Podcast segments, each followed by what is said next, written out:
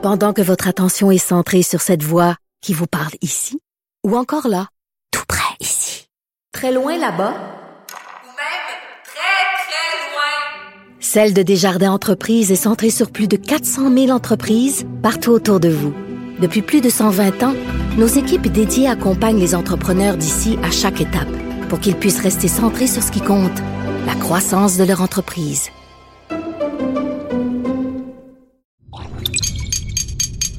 Cube Radio.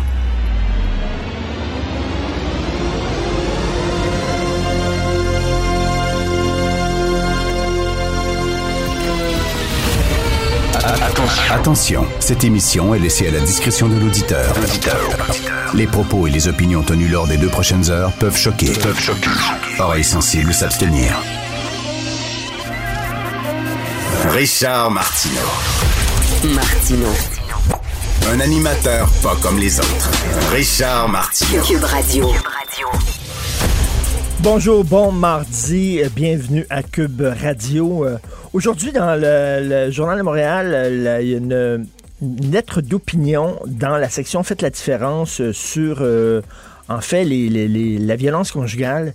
Et euh, l'auteur, euh, qui est je dis pas l'autrice, j'ai ça l'autrice, je refuse de dire ça, l'auteur euh, de cette lettre d'opinion dit, elle écrit en parlant de la problématique de la violence conjugale, les hommes font partie du problème puisqu'ils sont majoritairement les agresseurs. Les hommes font partie du problème de la violence conjugale. Peux-tu dire des hommes? Pourquoi les hommes? Pourquoi moi et la plupart des gars, 90% des gars qui avons toujours été corrects envers les femmes, envers nos filles, envers nos enfants, pourquoi ça devrait, on, on est mis dans le même sac que des agresseurs? Est-ce que euh, il y a des femmes qui tuent leurs enfants? Est-ce qu'on dit les femmes font partie du problème de la violence contre les enfants? Hein? Euh, la petite fille de Grimby, entre autres, elle avait été sauvagement battue par sa belle-mère, si je me souviens bien. Est-ce qu'on dit les femmes font partie du problème de la violence contre les enfants? Les hommes font partie du problème. J'ai bien la misère avec ça. Les. Des. Des. Des hommes. C'est pas la même chose. Aujourd'hui, dans la presse, il y a un texte sur euh, Mathieu Bock-Côté et son livre La Révolution racialiste. Je me demandais justement, Christy, quand est-ce que la presse va faire de quoi? là? Il me semble que le, livre est sorti depuis déjà un bon bout de temps. Alors, c'est Chantal Guy qui euh, fait une grosse entrevue avec euh, Mathieu Bock. On va en parler plus tard dans l'émission avec Mathieu. Et elle dit finalement que Mathieu dit aux Français ce que les Français veulent entendre parce qu'il veut percer là-bas. Il veut être une vedette là-bas. Donc, il est flat dans le sens du poil. Euh, elle dit qu'il force le trait, qu'il exagère, qu'il est parano. Attendez une minute. Là. Donc, c'est Mathieu Bock le problème. C'est pas les woke. Non, c'est pas les woke. C'est euh, à moins, qu'à moins que je sais pas sur quelle planète je vis moi là, mais je je vois euh, des avertissements avant des émissions, je vois des livres qui sont retirés des tablettes, je vois des conférences qui sont annulées dans des universités, je vois des profs qui perdent leur job, euh, je vois un milieu des médias qui sont totalement sur les dents, totalement parano, je vois de l'autocensure, je vois de la censure, je vois des pièces qui ont été annulées puis tout ça. Non, le problème c'est Mathieu Bock. Et ce drôle, euh, Chantal Guy, dans son texte, elle dit, mais euh, j'apprends rien là-dedans, je savais tout ça, tous les exemples que Mathieu, donc, est au courant de tous les, les exemples d'annulation, de cancel culture, de, bon, elle sait ça, elle voit ça, mais elle dit, non, il n'y a pas de problème. Il exagère, il force le trait. Ben, c'est bizarre hein, quand même, toutes les, les acrobaties que la gauche veut faire pour nier le problème au sein de ses rangs. Il y a une gauche qui est complètement capotée. Regardez Québec solidaire, ils sont pognés avec les woke. Là. Ils tentent de s'en débarrasser. Ils les trouvent trop radicaux. Vous imaginez Québec solidaire qui trouve les woke trop radicaux. Et là, c'est très drôle parce que il y a des, euh, gens de la, mouvance woke qui sont interviewés, puis allez lire, allez lire le texte d'Antoine Robitaille aujourd'hui, il parle de ça, qui ont été euh, interviewés, puis qui ont dit, euh, ben, c'est écœurant, c'est rendu un parti de droite, puis euh, les gens racisés ont plus leur place, etc. Les woke, là, comment c'est, les gens racisés ont raison, les gens blancs sont des mauvais, opp- sont des oppresseurs, des exploiteurs, etc. Et là, tu ces gens-là qui commencent, ils parlent de Québec solidaire, puis on dirait qu'ils parlent du Parti conservateur du Canada. Vraiment, là, tu sais, là, c'est très drôle de voir Québec solidaire, qui est la gauche, qui est pognée avec ce petit problème-là. En disant, même eux autres, ils les trouvent complètement capotés. Mais c'est ce que c'est exactement ce que Mathieu écrit dans son texte. Non, c'est lui qui exagère. C'est lui qui est parano. Assez particulier. J'ai très hâte d'entendre Mathieu Bocoté là-dessus. Marie-Pierre Morin. Une fille qui a eu des comportements pas corrects parce qu'elle était saoule. Ça, ça s'est jamais passé dans le milieu du showbiz au Québec. Jamais. C'est une première. J'ai jamais vu ça, moi, un artiste déplacé parce qu'il buvait trop ou prenait de la drogue. C'est la première fois que ça arrive. Voulez-vous rire de moi? Il y a un animateur qui s'est astiqué le dindon dans un parc, OK, où il y avait des modules pour enfants. OK? Il s'est vraiment, là, oui, il s'est étiré le zob. OK? Et lui, il a eu aucun Christy de problème. Il a pu retourner travailler. Il a eu aucun problème. Les gens l'ont applaudi, puis tout ça. Puis pas Marie-Pierre Morin. Marie-Pierre Morin, là, il y a un texte dans le Devoir aujourd'hui. On dit... Hum, hum, pas sûr ça a pu revenir. Là. Je suis pas sur les curés. Il a dit... Hum, c'est bien, bien, bien méchant ce qu'elle a fait. Attends une minute, là, Christy, c'est bien. Voyons, dans, dans le milieu, dans le milieu artistique, il y en a plein qui ont fait ça avant. Voyons, c'est pas la seule. En tout cas, mais le problème, puis vous le savez où je m'en vais, là, vous savez où je m'en vais. Le problème, c'est que Marie-Pierre Morin n'est pas dans la gang. Alors que l'autre, qui s'astiquait le dindon, il était dans la gang, M. Dindon. Alors, la gang, c'est comme le CA, comme je dis. Quand t'as- quand t'es dans la marde, t'appelles le CA, ils viennent, puis ils changent tes pneus. Hein? Quand t'as un, un flat. Ben c'est ça. Quand t'es dans la gang, tu sors ta carte de la gang, tes appels, puis là, ces gens-là vont te sortir de la merde, puis vont te protéger. Elle est pas dans la gang. Fait qu'elle, elle essaie ces temps-ci, là. Elle veut faire partie de la gang, là. Parce qu'elle, un fou d'une poche, t'as ta- t'as ton assurance, puis tout ça, puis t'es pas écœuré par personne, puis tout le monde te protège. Fait que là, tu vois là, qu'elle veut faire... Fait que pour faire partie de la gang, c'était là, elle, elle- vraiment, elle, elle suit toutes, toutes, toutes les règlements. là. Premièrement, il faut que tu ailles pleurer devant le pape et demander pardon. C'est ce qu'elle a fait dimanche. Elle est allée devant le pape. Elle s'est mise à genoux. Elle a imploré le pardon au pape. Elle a dit, je recommencerai pas mon oncle, je suis désolé. Fait ça, c'est bon. Ça, c'est bon. Ça, c'est le premier euh, chemin pour faire partie de la gang. Après ça, il faut que tu t'auto-flagelles. Il faut que devant en public, devant le pape, tu dises J'ai une mauvaise personne, j'étais une mauvaise personne et c'est vrai que je ne, ne méritais pas votre amour et votre reconnaissance. Là, c'est ce qu'elle a fait. Elle dit Je veux qu'on retire ma nomination Gala Artiste. Alors, TVA, ils ont dit C'est correct, on va retirer ta nomination. Fait qu'elle s'est flagellée. Puis elle dit Là, là, c'est pas pire, ça. Deuxième étape pour faire partie de la gang. Et troisième étape, elle a dit Je veux plus diviser maintenant. Je veux plus diviser. Ça, ça veut dire je veux rentrer dans le rang. Je veux être comme vous autres. Diviser, ça veut dire que tu arrives avec des opinions qui. Ah, ah, pas sûr, moi, cette opinion. Tu sais, ça choque un peu. Oh! Elle pense pas comme les autres. Elle divise. Oh! C'est pas bon, ça. Fait qu'elle a dit non, non, je veux plus diviser. C'est-à-dire, je veux boire le Kool-Aid. Donnez-moi le Kool-Aid, je vais le boire. Et je vais penser exactement comme vous. Puis je diviserai plus. Puis là, les autres sont là, ils sont en train de délibérer, là tous les papes, là, les papes, les évêques de la gang, ils sont en train, ils l'ont vu, là, ils sont en train de délibérer entre eux autres en disant, là, est-ce qu'on l'accepte en gang ou pas? Est-ce qu'on lui donne sa carte de membre? Elle est un peu trop belle. C'est un peu trop belle. Elle vient d'une émission de télé-réalité. Il y a des actrices, des comédiennes qui ont étudié à l'école de théâtre qui sont pas contents. Elles sont pas contentes parce qu'elle elle arrive comme ça, paf, elle cute, pas du talent, puis ça, ça fait chier bien du monde sais pas si on va lui donner sa carte de membre ou quoi. Là, ils sont en train de jaser. Fait qu'elle, Marie-Pierre, elle attend. Elle a son téléphone, puis elle veut faire partie de la gang. Parce que quand t'es pas dans la gang, c'est plate en crime, là. Quand t'es pas dans la gang, c'est- plate. Fait que, regardez, il y a- des chanteurs, à un moment donné, ils ont chanté au mariage des Hells Angels. Un chanteur puis une chanteuse.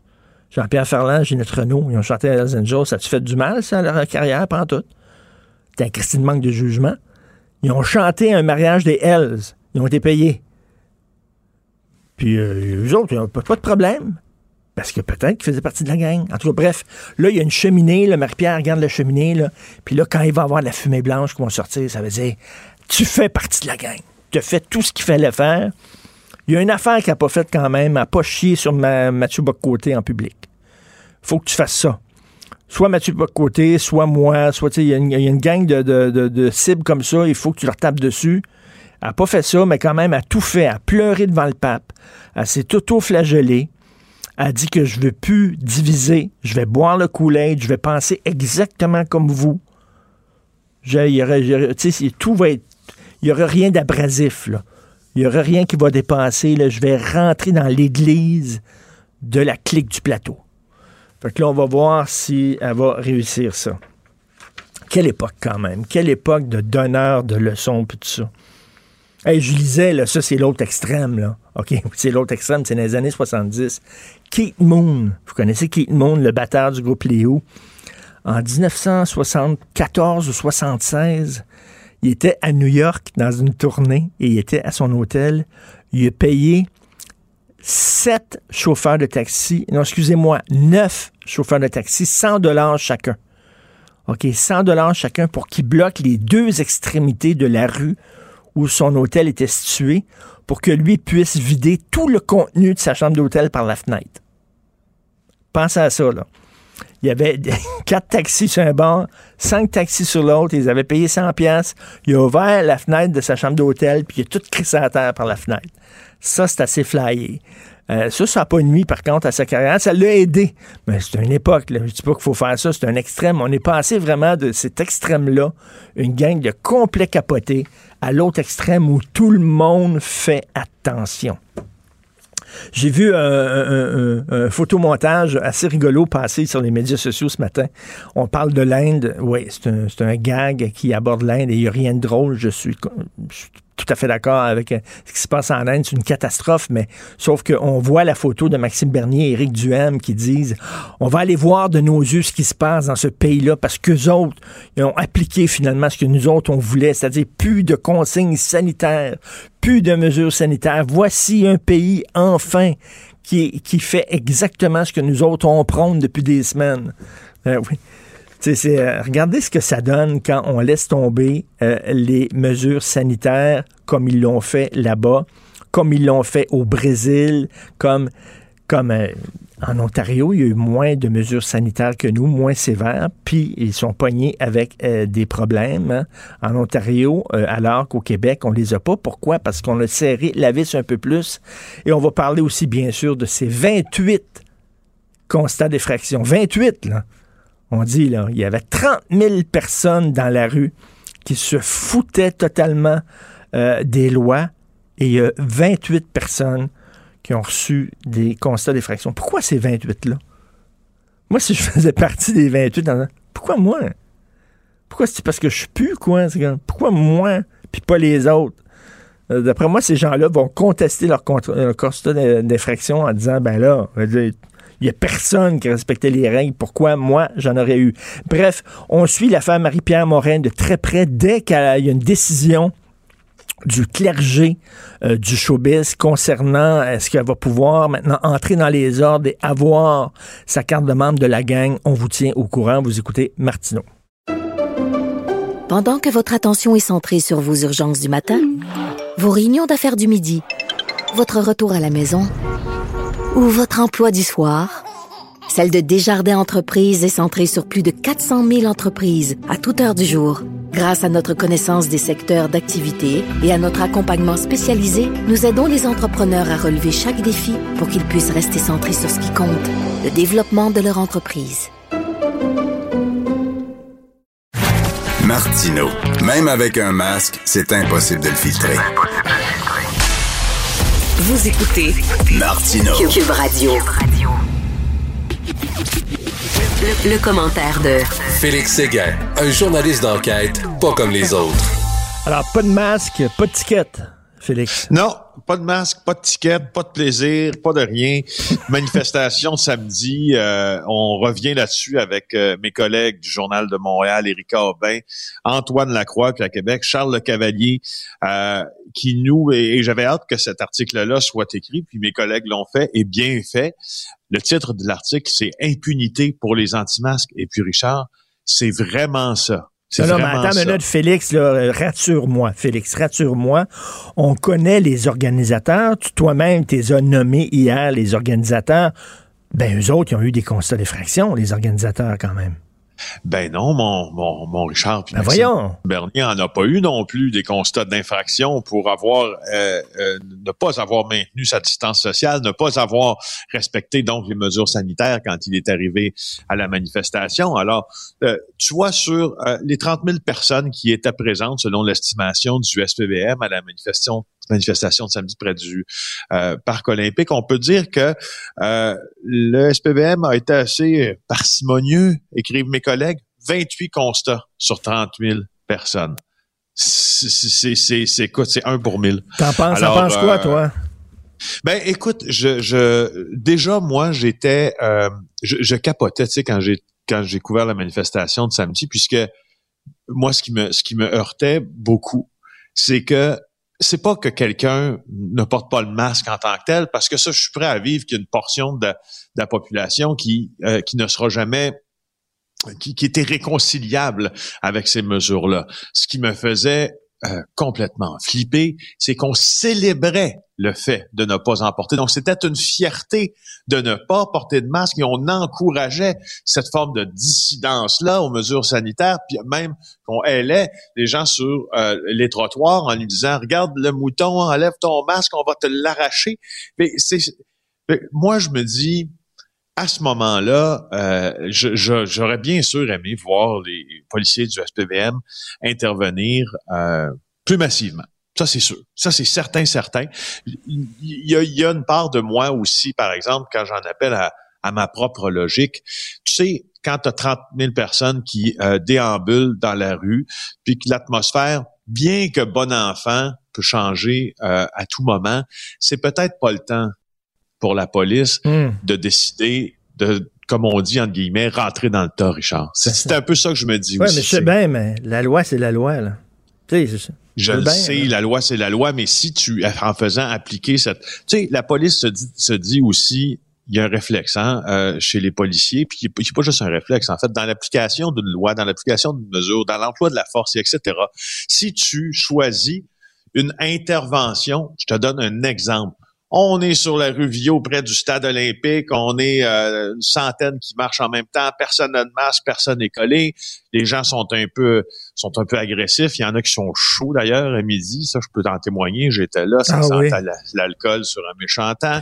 Et euh, et la police décide, boum, parfait, je m'en vais dans la manif, puis je fais ce qu'on appelle du, du cherry picking. Là. Je m'en vais ramasser des, je m'en vais, si tu veux là, euh, arrêter certains individus. La foule peut se revirer contre moi, contre d'autres. Pas sûr que la, la, la- la SPVM est là en ressources suffisantes pour maîtriser une foule de 30 000 personnes qui décident de se fâcher. Bref, il y a ça. Mais en, en- en- en clair, je trouve que c'est pas beaucoup de contraventions, puis ça, ça, ça heurte, mais ça, ça me heurte. Voilà. Mais non, mais, mais euh, OK, je comprends ta, ta logique, là, mais, mais les organisateurs, on sait qui c'est. Ces gens-là ont une adresse, ces organisateurs-là. J'espère que eux autres vont payer pour les autres. Parce que si eux autres même ont pas de contravention, ben là, les bras m'en tombent. Ben, Vraiment. tu vois, euh, regarde, Oui. Samuel Grenier, il a été interrogé là, par nos, euh, nos euh, collègues, là, puis il a confirmé ne, ne pas avoir reçu de Ben non, puis ils sont contents, les organisateurs. Ils ont remercié les policiers Ben pour oui, leur bon ben oui. travail. Parce que la police, pour les, tu sais, tu sais, dans- il y a un slogan, hein, dans une manif là, souvent c'est la police avec nous, la police avec nous, en ce sens de, sais, joignez le mouvement, chers policiers. Alors si vous nous protégez, vous devriez être avec nous et non dans la rue en train de nous surveiller. Tu sais. En fait, sais-tu pourquoi ils ont remercié aussi la police? C'est parce que, je dire, c'est pas eux autres qui ont inventé ça, le fait de remercier les autorités.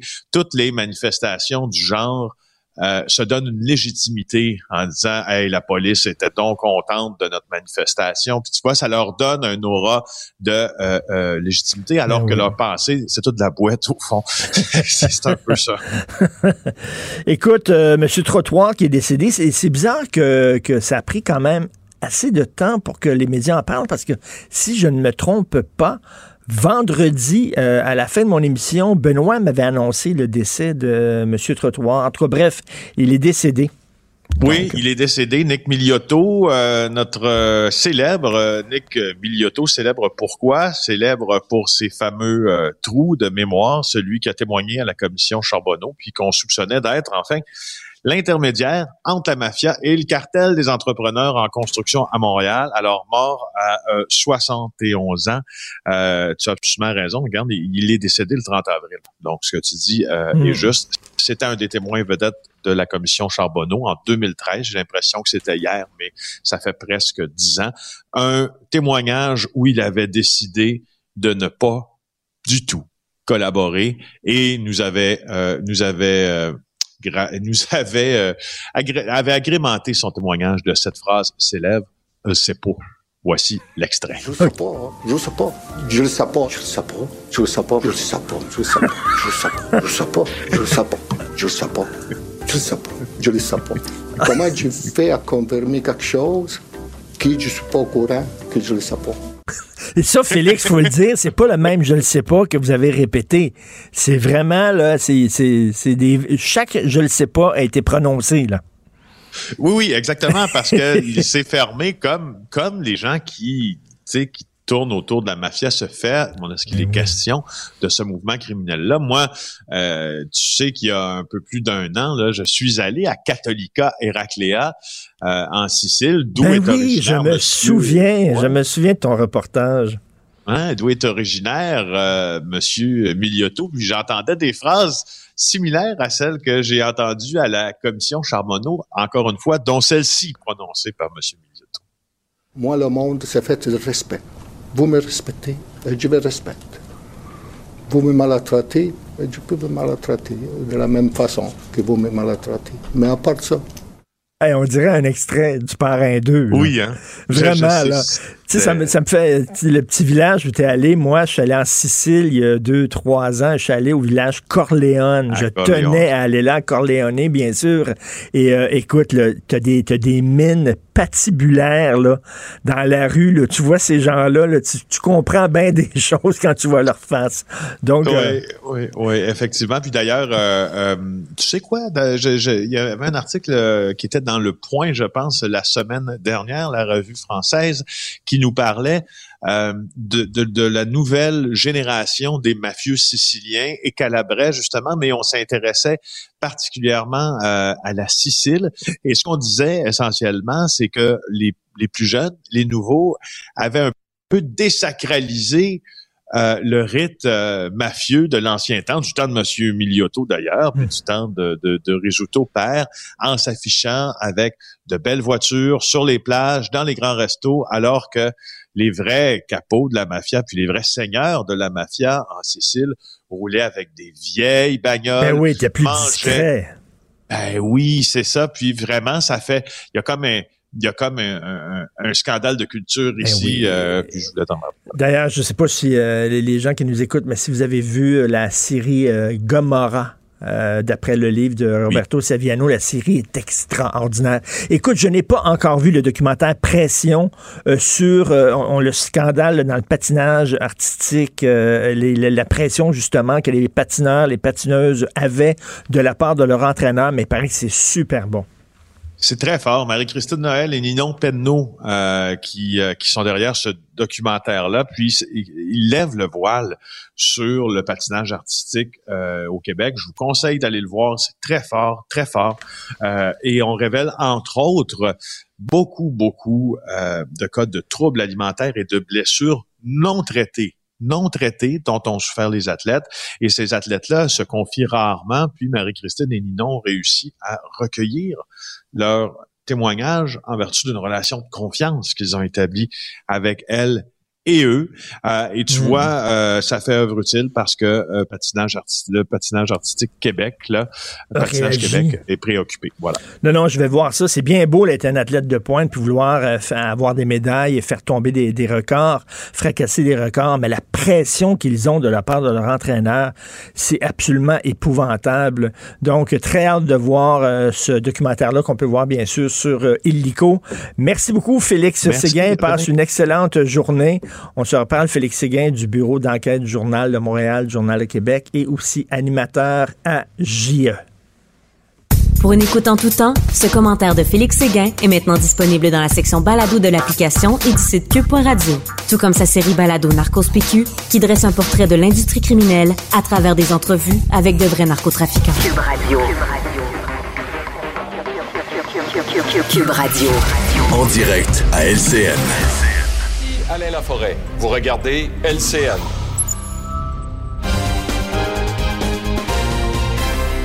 On retrouve Richard Martineau à Cube Radio. Bonjour Richard. Bonjour Cindy.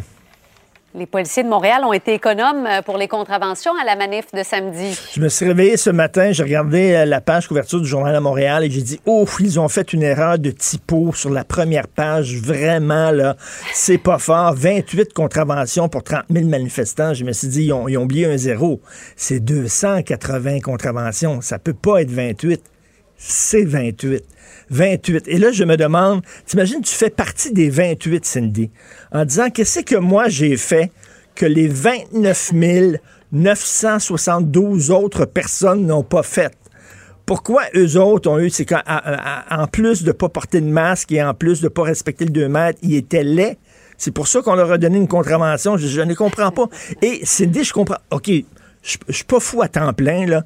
Je, je comprends que c'est très difficile pour les policiers. Tu, tu veux pas que ça soit le bordel, l'anarchie, que ça déborde de partout et tout ça. Reste que c'est des les organisateurs de l'événement. On les connaît. Ils ont un nom, ils ont une adresse. Samuel Grenier, Daniel Pilon. C'est eux autres qui ont or- organisé l'événement. Il y a un groupe qui s'appelle Québec Debout qui a organisé ça. Est-ce qu'on peut, s'il vous plaît, au moins donner des contraventions aux organisateurs? Parce que là, une loi, pour qu'elle soit respectée, une règle pour qu'elle soit respectée de tout le monde, il doit avoir de la cohérence, puis il doit avoir des conséquences. Et s'il n'y a pas de conséquences au non-respect d'une règle, ben les gens ne respecteront plus la règle. Et imagine-toi, c'est des, des gens là, qui ont eu des contraventions au parc La Fontaine, par exemple, parce qu'ils étaient entre amis, en train de faire un pique-nique. Eux ont eu une contravention, mais ils voient 30 000 personnes dehors qui défient la loi devant les policiers et les policiers ne font rien. Et les organisateurs qui remercient les policiers en disant, ben, vous nous avez protégés, vous avez compris notre démarche et notre cause et tout ça. À un moment donné, le citoyen ordinaire regarde ça puis dit, ben, ça n'a pas de maudit bon sens. Donc, j'espère au moins que les organisateurs vont avoir une amende salée. Puis Maxime Bernier, T'es un politicien, tu représentes un parti, tu vas là sans masque, tu te fous des conséquences sanitaires et t'as pas de contravention. Je m'excuse, mais il y a bien des gens aujourd'hui qui, comme moi, se disent Qu'est-ce que c'est ça, là, vraiment? Et il y a beaucoup de gens qui vont contester leur contravention en disant Vous me donnez une contravention pour un pique-nique alors qu'il était 30 000 dans la rue puis vous avez strictement rien fait. Bref, il est temps que ça finisse, cette crise-là, parce que vraiment, il y a des incohérences un peu partout. Maintenant, euh, Richard, quelle est ta lecture des euh, conclusions du rapport Laurent qui a été rendu public euh, hier? T'sais, on a-tu vraiment choisi la, ben- la bonne personne pour cette commission-là? Vraiment, le Régine Laurent, c'était la bonne personne à- au bon moment, à la bonne place. Donc, il y a beaucoup de gens qui trouvent que c'est très intéressant. Je, je vais dire seulement deux choses, parce qu'il y a quand même beaucoup de, beaucoup de suggestions là, euh, là, dans cette commission-là, dans le rapport volumineux qui a été déposé. On dit que la DPJ doit être vue comme les soins intensifs, c'est-à-dire on va là en dernier recours. Actuellement, tous les signalements, toutes les plaintes se ramassent à la DPJ. Ils sont complètement débordés. Euh, c'est comme un hôpital là, où tu te fais, euh, tu tu te fais, tu te coupes, mettons, avec une feuille de papier et tu vas à l'urgence. Et il veut dire, à un moment donné, il y a des problèmes et ils disent, il faut faire un tri. Vraiment, la DPJ doit s'occuper des cas graves, des cas urgents où les enfants ont vra- vraiment besoin d'aide. Et on dit aussi, il faut remettre l'intérêt des enfants au cœur des décisions. Ça, c'est un triste constat. Des- ça veut dire que, tu sais, la loi de la protection de la jeunesse, le mot le dit, c'est là pour protéger les enfants. Et là, on est en train de nous dire que pendant des années, euh, on prenait des décisions, mais pas dans l'intérêt de l'enfant. On prenait des décisions souvent dans l'intérêt peut-être des parents biologiques. Les parents biologiques disaient, j'ai le droit de garder mon enfant. Je pense que oui, je pense que c'est bon pour un, enfant d'être avec sa famille biologique, ses parents biologiques, mais il y, y en a des cas où vraiment c'est mettre les enfants en danger. et il faut retirer les enfants des familles. Mais là, on prend en considération pas l'enfant, mais les parents. Et là, Madame Laurent qui dit non, non, non, c'est pas comme ça. Là. chaque fois qu'on prend une décision, il faut toujours penser c'est quoi l'intérêt de l'enfant là-dedans? Et je le dis, c'est un triste constat. Ça veut dire qu'on avait oublié ça, mais en même temps, c'est très bon de le rappeler. Bref, il y a beaucoup de choses là-dedans, mais on se rend compte, quand on nomme la bonne personne à la bonne place, à la tête d'une commission comme ça, je pense qu'elle a fait un travail impeccable, Madame Régine Laurent. C'est bien vrai. Merci beaucoup. Merci. Bonjour. Bonne journée. Pendant que votre attention est centrée sur cette voix qui vous parle ici, ou encore là, tout près ici, très loin là-bas, ou même très, très loin, Celle de Desjardins Entreprises est centrée sur plus de 400 000 entreprises partout autour de vous. Depuis plus de 120 ans, nos équipes dédiées accompagnent les entrepreneurs d'ici à chaque étape pour qu'ils puissent rester centrés sur ce qui compte la croissance de leur entreprise. Martino, il n'y a pas le temps pour la controverse. Il a jamais coulé l'eau sous les ponts. C'est lui qui la verse. Vous écoutez Martino. Cube, Radio. Alors, on le sait qu'une des conséquences de la COVID, c'est une épidémie euh, de troubles anxieux, une épidémie euh, euh, de gens qui sont stressés, déprimés. nous allons parler avec Mme Renée Ouimet, directrice du mouvement Santé mentale Québec, qui, dans la section Faites la différence, allez sur le site du Journal de Montréal, a publié un texte intitulé Évitons la contagion émotionnelle. Bonjour, Mme Ouimet. Bonjour. Je suis allé voir ce week-end ma mère qui vit dans une résidence pour personnes âgées. On était à l'extérieur avec un masque à deux mètres l'un de l'autre. Mais elle me disait, elle regarde la télévision, elle voit ce qui se passe en Inde. Elle était super angoissée, là, mais vraiment très inquiète. Elle a peur que le variant débarque ici puis que ce soit aussi épouvantable. Et là, je lui ai dit, c'est bizarre pour un gars qui travaille dans les médias puis pour un journaliste. Mais j'ai dit, là, maman, tu vas arrêter de regarder la télévision il faut, il faut que tu arrêtes de regarder tout le temps parce que ma mère, elle se lève, elle met LCN, puis bon, ça joue. Elle regarde le jour, j'ai dit, c'est bien correct que tu t'informes. Mais à un moment donné, il faut penser à autre chose. Sors dehors, prends des marches. Euh, est-ce que c'est un bon conseil que je lui ai donné? C'est un excellent conseil. on le donne, on le donne beaucoup ce conseil-là d'effectivement bien s'informer, mais pas euh, de se surinformer et surtout pas d'avoir une répétition constante de la même nouvelle pendant une journée, deux jours, trois jours, quatre jours, cinq jours. Ça finit, ça peut pas faire autrement que de créer la peur à écouter tout le temps la même chose. Et on a une manière de passer les messages où on dit, ben vous savez, juste dans ce que vous venez de dire, vous parlez d'une d'une épidémie d'anxiété. Mhm. Eh bien, il y a encore, il y a beaucoup de gens qui vont bien quand même. Ben oui. Qui vont bof. Euh, je dirais qu'il y a 75% de la population qui va correct. C'est normal d'aller moins bien dans le contexte actuel.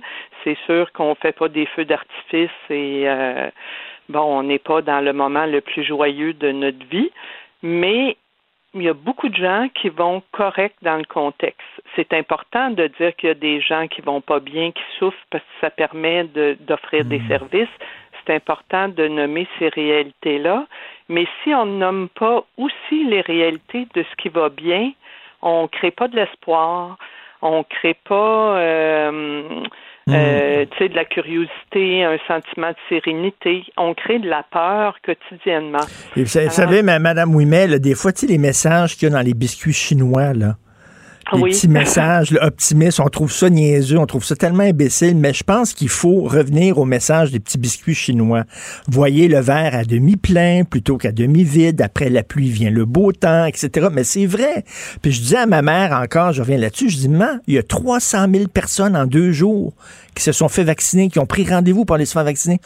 C'est fini, là. Bientôt, les gens vont être vaccinés, puis ça va être derrière nous. Il faut voir, je sais que ça a la niaison, on dirait une carte de souhait Hallmark, là, mais faut voir le bon côté des choses. Je vous dirais que c'est pas comme des petits biscuits chinois que ce qu'il y a d'intéressant dans ce que vous dites, c'est que c'est une partie de la réalité qu'on nomme peu. Euh, on n'est pas dans le dans un souhait utopique. On est dans une. Il y a plein de choses qui se passent au Québec qui sont belles. Il y a plein. Moi, je suis dans le milieu communautaire. Il y a plein d'organismes communautaires qui font un travail extraordinaire. Il y a des gens qui, dans leur emploi, se sont renouvelés, ont créé des nouvelles manières de faire, mais on l'entend peu. Ben Et d'entendre ça, qui est une réalité, qui n'est pas du tout un biscuit chinois, là, on n'est pas dans, on est dans quelque chose qui est tout à fait réel et qui nous permet de voir qu'il y a aussi des choses qui vont bien. Fait que c'est pas, euh, tu sais, quand on dit que c'est important de développer un sentiment de gratitude, développer un sentiment de gratitude, voir ce qui va bien, ne nous empêche pas d'être critiques dans vie. Oui, mais c'est ça avec les, les, médias. Il faut connaître la nature de la bête. Les médias, on est là pour malheureusement parler des mauvaises nouvelles. On n'ouvre pas, jamais j'ai vu Pierre Bruno en ouvrant son, son, bulletin de nouvelles en disant aujourd'hui, 726 avions ont atterri sans aucun problème à l'aéroport Trudeau. Non, on va parler de l'avion qui a craché. Mais pour chaque avion qui crache, il y en a, des, il y en a 10 000 qui, sont, qui ont atterri sans problème. Oui. Est-ce que vous êtes prête à nous aider à changer ça? ils ont déjà essayé, vous savez qu'ils ont déjà essayé avec des journaux de bonnes nouvelles. À un moment donné, c'était à, la mode dans les années 80. Euh, mais il n'y a, personne qui lisait. Il n'y a personne qui lisait. les gens veulent savoir ce qui va mal. Oui, ça c'est vrai, puis ça fait partie de notre euh, de comment on est fait. Mm. Mais euh, moi, je vous parle pas de journaux de bonnes nouvelles, je vous parle de de bulletins de nouvelles qui démontrent des réalités qui sont à la fois positives, à la fois souffrantes, qui démontrent une réalité plus globale. Mm. Tu sais, qui montrent autant ce qui va bien que ce qui va moins bien, que ce qu'il faut transformer, que ce pourquoi on doit être critique c'est pas de devenir euh, avec juste des lunettes roses, mais il y a une chercheure qui a fait un webinaire pour nous sur le sentiment de gratitude qui était française. Elle vous savez, en France, on est, on fait beaucoup de manifestations, on est critique, et puis euh, il y avait une grève dans une université française, et elle a fait un petit sondage à l'interne qui n'était pas euh, très scientifique, mais elle a sondé auprès des étudiants, et les étudiants qui avaient le plus de sentiments de gratitude étaient les plus critiques socialement. C'est-à-dire ceux qui étaient capables de voir ce qu'il y avait de bon autour d'eux, ça les empêchait pas de demander des changements. Il devenait pas, il, il devenait pas gnagna, là. Il devenait pas niaiseux, Donc, ça prend, ça prend des nouvelles lunettes avec un verre rose et un verre noir, mettons, Ça prend, ça prend les deux. Et vous dites, vous dites, Mme Ouimet, que 9 peurs sur 10 ne sont pas liées à des causes réelles. Oui. Ça veut dire ben, quoi, ça? On s'angoisse ben, pour rien? Ah, on s'angoisse pour rien. C'est-à-dire avec la répétition, euh, je pense à cette année. À un moment donné, pendant l'année, on a entendu beaucoup dire les jeunes vont pas bien, les jeunes vont mal, les jeunes souffrent, les jeunes vivent de l'anxiété, les jeunes vont pas réussir leur année scolaire, mmh. euh, la cotère aura pas la même valeur. Euh, mais on n'entendait pas 75% des jeunes vont correct. Il y en a qui ont développé des forces incroyables pendant la pendant la pandémie, qui ont développé plein de nouvelles habiletés. Il y en a qui vont faire leur année sur deux ans, et pourquoi pas? Il y en a qui vont arrêter d'étudier, puis qui vont revenir. On a la richesse au Québec de pouvoir revenir aux études plus tard, et pourquoi on se permet pas ça? Et je, voyais une gang de manifestants qui disaient c'est épouvantable, les jeunes doivent porter le masque et ça les angoisse et tout ça. Je demeure à côté d'une école, Madame Ouimet, puis je regarde la récréation, ça crie, ça a du fun, ça joue comme avant. Leurs parents sont peut-être stressés, mais je regarde la majorité des enfants, là, ils ont du fun, puis ils voient leurs amis après l'école, ils vont au parc, puis pas changer grand-chose à leur vie. Là.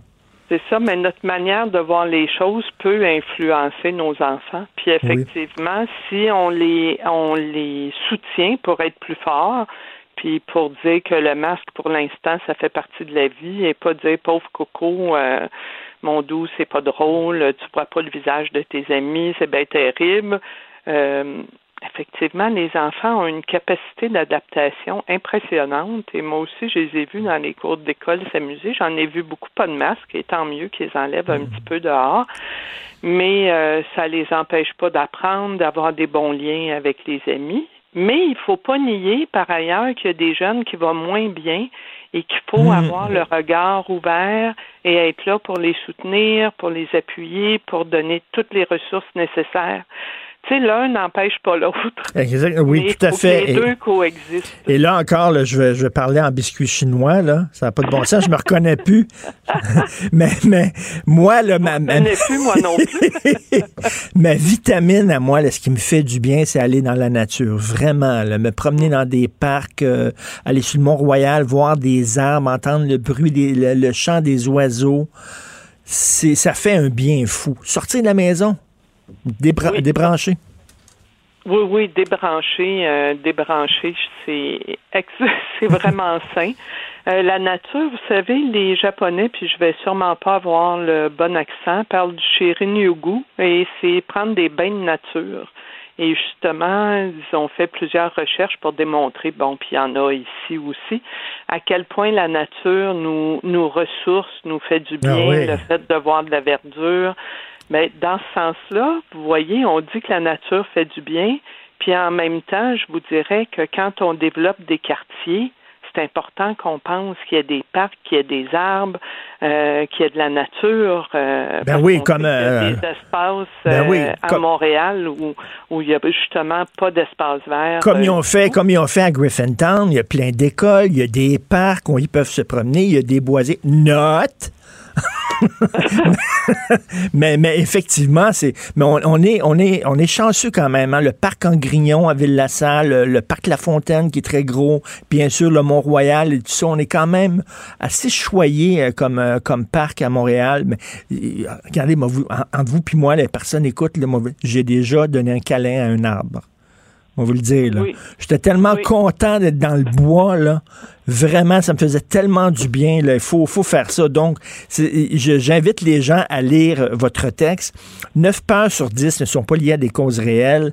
Et il faut, je sais que ça en niaiseux, mais faut, faut voir, les- ça marche bien, là, ça va bien. là. les gens se font vacciner, ils n'ont pas peur des vaccins en général. Le plutôt de focuser sur la gang de coucous qui, qui veulent rien savoir. Focusons sur les gens. La majorité des gens au Québec sont responsables, sont des citoyens altruistes. Vous en pensez? vous avez raison? Vous êtes d'accord avec ça? Là, vous venez de semer quelque chose à l'intérieur de moi. Je trouve qu'il faut faire attention, euh, qu'il faut nommer notre opinion, qu'il faut débattre, mais qu'il faut faire attention pour jamais atteindre l'intégrité des personnes. Alors, on est parfois pas d'accord, on est, et puis c'est important de débattre fort. Ah, mais je m'excuse, je m'excuse, mais Madame Ouimet, là-dessus, là-dessus, permettez-moi d'être en désaccord. Quelqu'un qui se, quelqu'un qui se fout totalement de ma santé et qui est prêt à contaminer les autres parce que tout ce qui l'intéresse, c'est ses libertés à cette personne-là. Je ne la respecte pas beaucoup, cette personne-là, parce qu'elle ne me respecte pas pantoute. En tout cas, ça, c'est moi. Mais, Oui, oui. mais Mais, je- est-ce que je peux, en terminant, inviter Oui. les gens à aller sur notre page euh, sur être-bien-dans-sa-tête.ca? On offre plein d'outils. Nous, on travaille en promotion de la santé mentale et cette année, on fait une campagne sur le thème euh, Ressentir, c'est recevoir un message. On a plein de vidéos, d'outils, de dépliants, de webinaires euh, qui sont accessibles à tout le monde. Et cette semaine, on offre euh, à travers le Québec des conférences gratuites sur le web. Ah oui. Il y en a à toutes les heures du jour. Donc, tout ça est accessible sur euh, être-bien-dans-sa-tête.ca. Bon, super, ça. Excellente initiative. Ben bon, ben tant qu'à être devant l'ordinateur, au moins regardons des trucs qui nous aident à être mieux entre les deux oreilles. Merci Oui. beaucoup. Merci, Madame René. Oui, mais Merci d'avoir pris ce temps-là avec moi ce matin. merci, c'est très intéressant. Et votre lettre, c'est évitons la contagion émotionnelle dans la section Faites la différence. Bonne journée. Gilles Proulx. Le où, quand, comment, qui, pourquoi ne s'applique pas sa ricanade? Parle, parle, parle, genre, genre, genre. Gilles Proulx. C'est ça qu'il manque tellement en matière de journalisme et d'information. Voici le commentaire de Gilles Proulx. 28 constats d'effraction. 28. Pour 30 000 personnes, 30 000 têtes fêlées, 28. Voilà qui est encourageant, encourageant pour nos sorciers, nos Éric Duhem de ce monde, nos Maxime Bernier de ce monde. Et euh, 20 millions de cas en Inde, ça c'est des mensonges, c'est de l'information truquée, c'est pas vrai, vont dire ces gens-là. Mais comment expliquer ces 28 contraventions quand Legault donne des conférences, on se vante d'avoir euh, un million de téléspectateurs, des conférences d'urgence, puis encore des centaines de milliers de messages, il faut prendre une distance puis le masque, à la radio, à enrichir des postes de radio qui étaient en difficulté, par exemple, qui reçoivent ces messages gouvernementaux. Comment expliquer que la police est pas plus active que ça? C'est la police qui a décidé de ne pas donner plus de contraventions. Pourquoi? Pour pas mettre de l'huile sur le feu. Hey, moi, j'ai jasé avec un policier dans les rues de Verdun. Quand j'en vois, je les interpelle. Euh, Il y en a un qui m'a répondu, on a bien d'autres choses à faire euh, que ça. Euh, ça te donne une idée déjà du militantisme de la police. Et quand tu vois la police, la STM, qui est une demi-police, on ne sait pas dans nos prérogatives, non, mais quand tu fais du trouble dans le métro, puis que tu, euh, tu enfreins les règles du métro, t'interviens, et des fois avec ta matraque, Comment se fait-il qu'on n'intervenait pas? C'était pas dans nos prérogatives. On est des lâches. On est des lâches. On le dira jamais, jamais assez. Et voilà comment on se moque du petit gouvernement du petit Québec. Et on va donner une conférence. On va trouver une explication tout à l'heure pour nous dire que peut-être la prochaine fois, on va en donner plus. Gilles, j'aimerais que le gouvernement et la police nous disent à partir de combien de gens une loi ne tient plus. Sais, si tu es à partir de 1000 personnes qui se foutent de la loi, on l'applique plus. À partir de 2000 personnes, à partir de 5000 personnes, parce que ça a l'air que la loi est pas la même selon le nombre de gens qui désobéissent. Si t'es 4 qui tu respectes pas la loi, là, on sévit. Mais si t'es 30 000 qui respectent pas la loi, là, c'est correct. À partir de quel chiffre magique, soudainement? C'est à partir de leur trouille. Ils ont vu 30 000, on peut pas prendre là-dedans. Tout d'un coup, on va recevoir un coup de bâton d'un manifestant. Les policiers, on avait peur que nos policiers soient blessés. Tu rentres dans la police, pourquoi, bâtard? Tu rentres pas dans un corps de scout, là. Tu rentres dans la police, pourquoi? Pour affronter quoi? Affronter des papillons, c'est tout? Voyons donc. Alors, eh, non, non, la police de Singapour, Singapour, bâtard, c'est ça qu'on aurait besoin. Mais enfin, on est au pays des mollusques, des guimauves et des lâches. Ben oui, mais là, imaginez quelqu'un qui a reçu une contravention, lui, parce qu'il est allé faire un pique-nique avec deux de ses chums. Moi, il va, il va contester la contravention, parce que cette personne-là va dire, attends une minute, pourquoi eux autres, ils en ont pas eu, puis moi, j'en ai eu? Voilà l'encouragement, justement. Aurait fallu, au contraire, foncer dans la foule. C'est sûr que tu peux pas attraper les 30 000, mais t'en pognes 2 300. Dans le bilan, la main de la police est intervenue, elle a administré 3 400 contraventions. Puis on sait que les contraventions, c'est des farces et des avertissements. Alors, tant pis, nous sommes lâches, lâches nous étions, lâches nous sommes, et lâches nous resterons. Parce que 280, moi, je pensais qu'il y avait une faute sur le, le- le journal de Montréal. Quand j'ai vu 28, j'ai dit, ils ont oublié un zéro. 280, j'aurais peut-être compris, là, mais 28, Ouais. c'est rire de nous autres en Christie, là. Ben voilà. Ah, Bravo. ouais. Ça leur fait du bien de rire de nous autres. Alors, euh, Madame Régine Laurent qui a déposé son rapport, qui semble être très bien accueilli aujourd'hui. Il n'y a pas de doute, elle a droit des élages. C'est une grande progressiste. Et euh, en tout cas, pour elle, la définition de la famille doit être revue. La DPJ, euh, en tout cas, est un échec. Incapable de trouver pour un enfant, par exemple, mal en point, psychologiquement parlant, émotivement parlant, une stabilité permanente. C'est ça qu'il faut viser. Alors, elle propose donc une autre sorte d'adoption, c'est-à-dire une famille adoptive pour la vie. Moi, je trouve ça très louable, mais encore, la formation devra en, en rentrer en ligne de compte. C'est louable pour la stabilité de l'enfant, mais la famille aura-t-elle, celle qui va accueillir, aura-t-elle la profondeur psychologique pour toute une vie auprès de l'enfant? Ça, c'est un maudit défi qu'on n'a pas élucidé. Est-ce que, aussi, il faut retenir, ce qui était vrai hier ne l'est pas le lendemain? C'est ça notre société de fous. Aussi, la famille adoptive euh, va réagir comment Quand l'enfant a 14 ou 15 ans, c'est normal dans les étapes de croissance vers 14 ans, le petit gars, il devient la petite fille aussi, mais le petit gars euh, manifeste sa crise de violence. Alors, faut être prêt mentalement pour ça aussi. Et euh, elle parle d'accorder 200 000 dollars par année aux organismes euh, communautaires, sachant à l'avance, mon cher Richard, que l'an prochain, ça va être 300 000, puis l'autre année après 400 000, et il n'y aura jamais assez d'argent. Et euh, là, ce qu'elle dit, c'est qu'il faut remettre euh, au centre des décisions l'intérêt de l'enfant. Il faut remettre l'intérêt de l'enfant au centre des décisions. Là, et, et, ce qu'elle est en train de nous dire, c'est que pendant des années, la loi de la protection de la jeunesse, le mot le dit, la protection de la jeunesse, ne pensait pas aux enfants, pensait plus aux parents qu'aux enfants. Oui, c'est tout un mini-mélo et c'est un peu le micmac qu'elle tente de démêler. Et il n'y a pas de doute qu'il faut tout asseoir cela sur des bases nouvelles. Réaction Québec, vite, le goût a ordonné la formation d'un comité pour étudier dans la possibilité euh, immédiate ce qu'on peut changer. Tu vas voir qu'on va s'en sortir avec à peu près 10% de ce qu'elle recommande. Et là, il va y avoir un commissaire qui va s'occuper des intérêts des enfants. Ça, c'est la réponse québécoise. Hein? C'est qu'on ajoute encore à, à, à, la bureaucratie, à l'État qui est déjà énorme. La machine là, est énorme. On va ajouter d'autres bureaux, d'autres téléphones, d'autres secrétaires, d'autres sous-ministres, d'autres hauts fonctionnaires. Voilà, des fumeux de pipe avec un, une, une, traite de restaurant dans, dans, ta condition de travail. Résultat, un million de Québécois, un million de Québécois dépendent des deniers publics au Québec. 500 000 fonctionnaires fumeux de pipe, puis des papiers, puis transportent le papier. La semaine prochaine, c'est le papier rouge. L'autre semaine, ça va être le papier bleu. 500 000 et rajoute la dépendance de ces deniers publics-là, un autre 500 000. C'est ça, le Québec en forme. vous êtes en forme.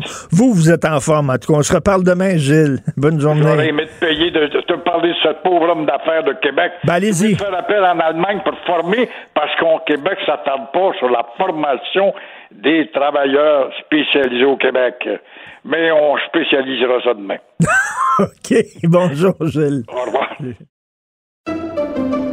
Pendant que votre attention est centrée sur cette voix qui vous parle ici, ou encore là, tout près ici, très loin là-bas, ou même très, très loin, Celle de Desjardins Entreprises est centrée sur plus de 400 000 entreprises partout autour de vous. Depuis plus de 120 ans, nos équipes dédiées accompagnent les entrepreneurs d'ici à chaque étape pour qu'ils puissent rester centrés sur ce qui compte, la croissance de leur entreprise.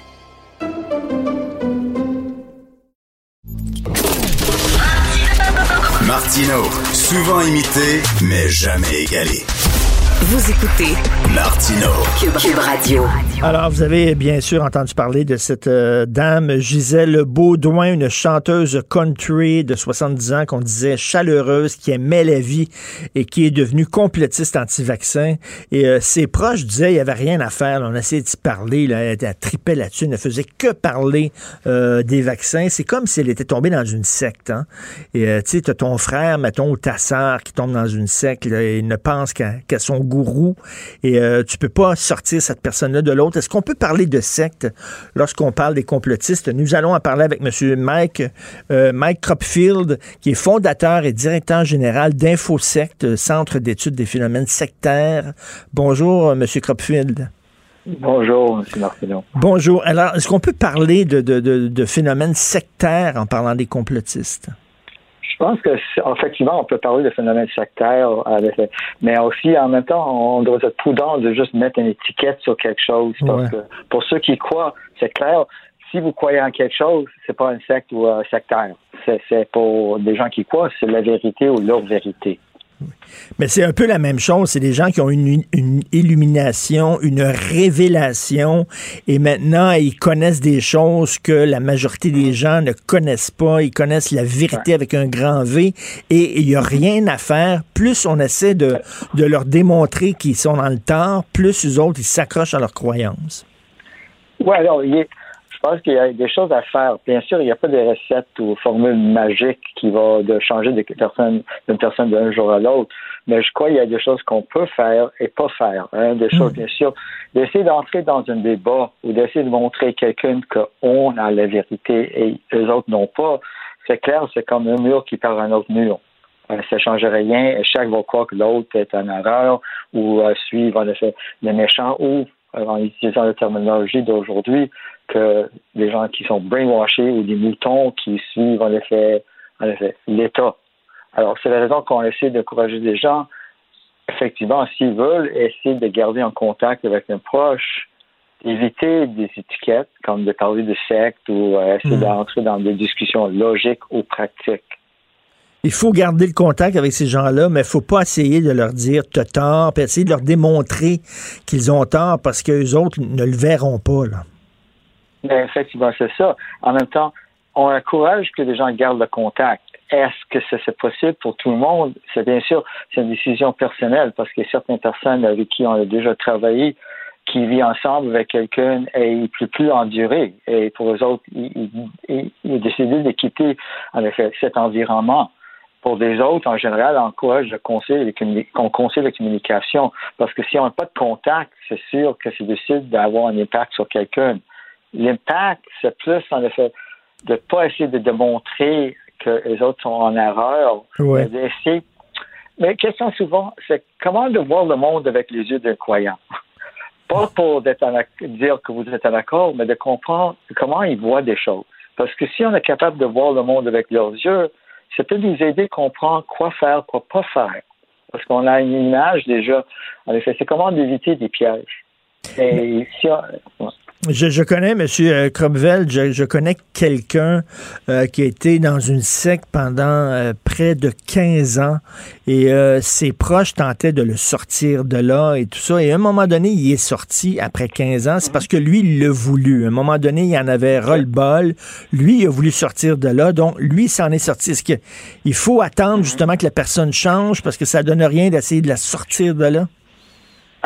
Ah, bien sûr, je pense qu'il y a des gens qui vont sortir par eux-mêmes. Bien sûr, ça aide si bien le, le, système de support ou les proches ont été présents aussi. Parce que certaines fois, les gens croient que si juste de garder la communication, c'est comme certaines personnes croient que oh, ça veut dire qu'on fait rien. Non. Parce que si on a contact, si on pose des questions, si on demande, en effet, effectivement, qu'on les aime, et on peut comprendre, si c'est possible, pour les gens de comprendre le vécu, en effet, qu'est-ce que les personnes vivent, ça peut aider de maintenir et peut-être améliorer le contact. Ça peut, en effet, aider la personne à quitter peut-être plus, plus tôt que plus tard. Mais effectivement, c'est, chaque situation est différente. Ce qui est important pour ces gens-là, c'est d'être en contact avec des gens qui partagent pas leurs croyances, parce que si on coupe les ponts, eux autres, après ça, ils ne vont être entourés que de gens qui pensent comme eux. Et ça, c'est pas bon. Donc, c'est de, continuer à les voir, de parler d'autres choses quand on les voit. Par exemple, si on a un complotiste anti-vaccin, de pas parler de vaccin quand on les voit, d'essayer de parler d'autres affaires pour que ces gens-là puissent voir qu'il y a des gens qui vivent à l'extérieur de leur gang et qui ne partagent pas leurs croyances. Ça, ça, oui, si c'est possible. La question, c'est aussi que pour quelqu'un qui croit, et c'est la raison que c'est des gens qui croient, fait croire à des différents niveaux. C'est-à-dire ils sont impliqués à différents niveaux. Certains qu'on peut dire sont des purs et durs, les autres qui croient à juste certains aspects ou certaines croyances. C'est la raison qu'on doit être prêt de répondre si on est en effet confronté ou approché en effet, de discuter comme les, choses de vaccin, etc. Comment, en effet, pas nécessairement présenter votre point de vue, mais d'avoir une idée ou peut-être poser des questions puis, qui peut t'amener de comprendre le cheminement de quelqu'un. Ça veut dire, pour moi, c'est intéressant ou important de comprendre quand est-ce que vous avez embarqué, pourquoi. Parce que des gens qui, en effet, embarquent dans toutes sortes de différentes croyances, c'est comme, ça répond à un besoin. Et pour certains, c'est le besoin de croire, le besoin d'appartenir. Et si on regarde la situation présentement avec la pandémie, c'est sûr, il y a beaucoup de gens qui vivent avec beaucoup de stress. Peut-être qu'ils ont perdu leur emploi, ils se trouvent seuls à la maison.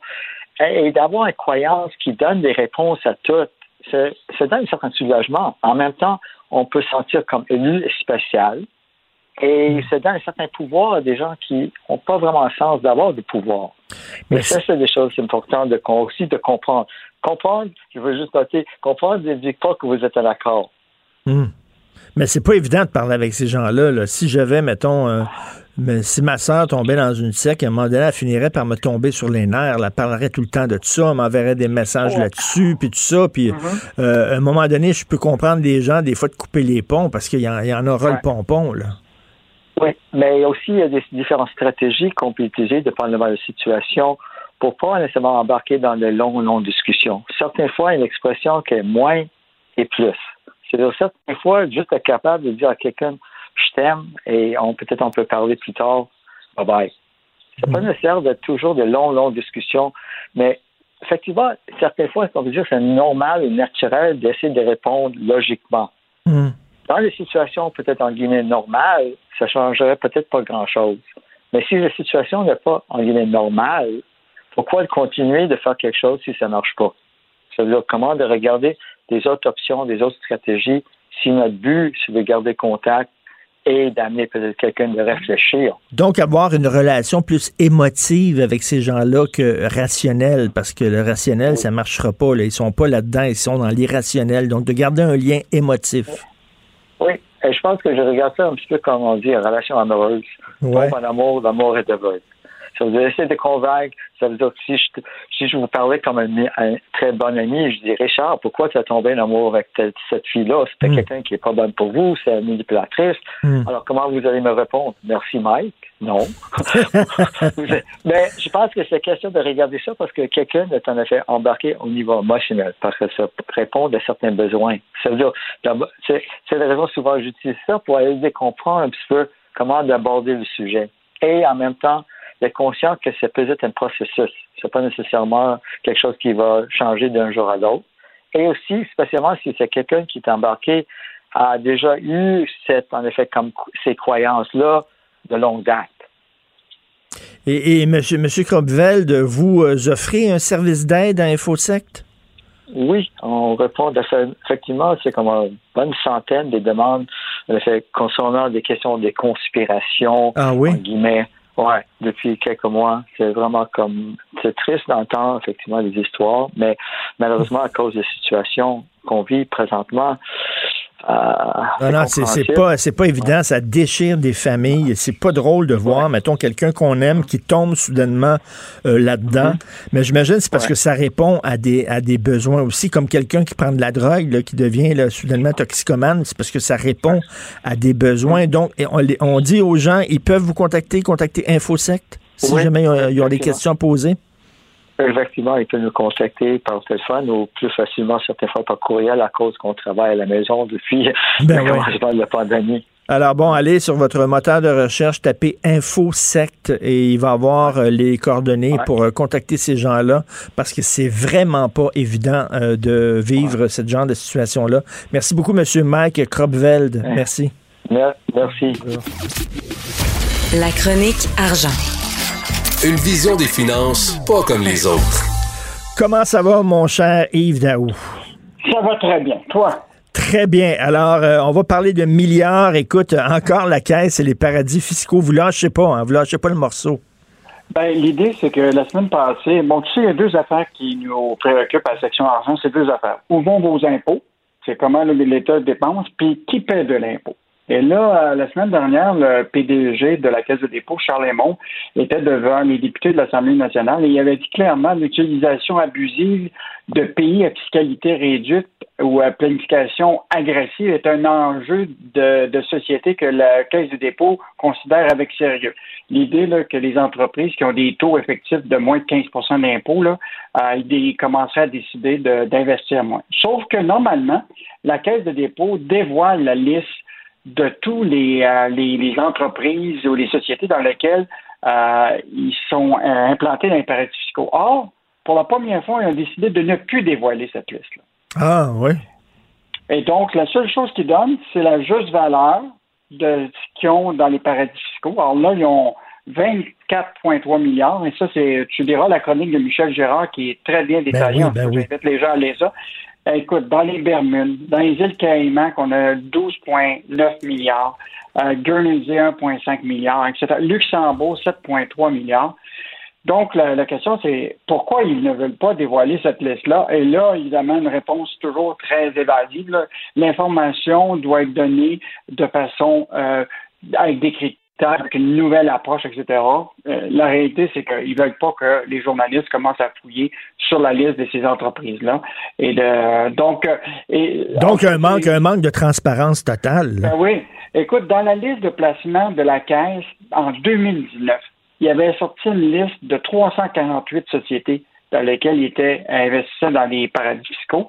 Écoute, la liste là, faisait 11 pages dans, leurs données. Là, cette année, c'est un petit tableau de 8 lignes. Fait que c'est clair qu'ils veulent vraiment pas qu'on sache où sont ces, c'est qui ces entreprises-là. Sauf que Michel Girard a quand même identifié là, que, en plus des entreprises dans lesquelles ils investissent, même la Caisse de dépôt a des filiales et des co-entreprises qui sont constituées dans des paradis fiscaux. Écoute, ça va de 150 millions à 300 millions dans certains fonds. Donc, elle crée même des filiales et des co-entreprises dans des paradis fiscaux. En tout cas, ça, c'est un enjeu euh, important là, parce que c'est c'est tu sais, c'est l'impôt qui. euh, je te rappellerai qu'il y a une initiative actuellement de Biden là, qui est très importante, qui veut que les multinationales vont payer leur impôt non pas sur le lieu de résidence, comme mettons tu es établi en Hmm. Irlande, établi dans les mais plutôt considéré comme un bloc, c'est-à-dire tu es une entreprise, peu importe, tu vas être imposé, peu importe ce qui est ton, ton- ton pays. Euh, et donc, ça, ça va être euh, un enjeu euh, extrêmement intéressant parce que Biden va imposer 21% euh, d'impôt minimum, alors que beaucoup des entreprises qui sont dans les paradis fiscaux, c'est moins de, de, de 5 Mais, En mais- mais c'est incroyable parce que d'un côté, on, on parle des deux côtés de la bouche. D'un côté, on dit oui, on va lutter contre les paradis fiscaux, puis euh, puis de l'autre, on fait affaire avec euh, des entreprises qui sont dans les paradis fiscaux. fiscaux. De l'autre, si nous autres, on doit, on dit 50 pièces à Revenu Québec, là, on s'entend qu'on va recevoir des lettres, puis ils lâcheront pas le morceau. Mais de l'autre côté, ils font affaire à des gens qui qui font des, qui, qui font de l'évasion Vraiment. Euh, on faut quand même se rappeler, hein, que tout récemment, la Caisse de dépôt avait racheté quelques semaines après la crise du coronavirus la participation de Guy Laliberté dans le du Soleil, là, une transaction de 100 millions avec une firme des îles Caïmans. La Guy Laliberté, là, tu sais, détenait, euh, détenu de 2015 à 2020 dans une entreprise enregistrée aux îles Caïmans. De- Fait que il y a, y y quelque chose de- de- d'un peu contradictoire. En Ben même ouais, dit aux députés de l'Assemblée nationale, et là, on va avoir sur surveillance des entreprises qui payent un taux effectif de moins de 15 Puis en même temps, on ne dévoile pas la liste où ce qu'on a de- des compagnies dans lesquelles on, et ils sont implantés dans les paradis fiscaux. C'est pas, c'est pas comme si, c'est pas comme s'ils payaient pas d'impôts, mais c'est caïman pareil. T'as qu'à dessus, boudum, boudum. Euh, écoute, euh, Bill, Bill et Melinda Gates qui se séparent. Écoute, ça, c'est vraiment la grosse histoire. Ça va être le divorce le plus coûteux de l'histoire. Écoute, ils viennent d'annoncer ça. Là. Euh, je veux juste te rappeler que Bill Gates et Melinda Gates, là, euh, en fait, la, richesse de Bill Gates, là, c'est à 130 milliards de dollars. Il est le quatrième homme le plus riche au monde. Puis en juste en, en- en- il était première fois le plus grand milliardaire au monde. En 1995, c'était 12 milliards. Donc, de 1995 à aujourd'hui, écoute, on est passé de 12 milliards de richesse à 130 milliards. Évidemment, ton compte de banque et, et le mien, on n'est pas, euh, on n'est pas comme ça. Euh, ils ont des enfants, j'imagine. Ils ont des enfants. Donc, Ouais, ça ils, va- ont, ils ont- ils ont, euh, trois enfants. OK, au point de vue, au point de vue pension alimentaire, ça va être quelque chose, hein?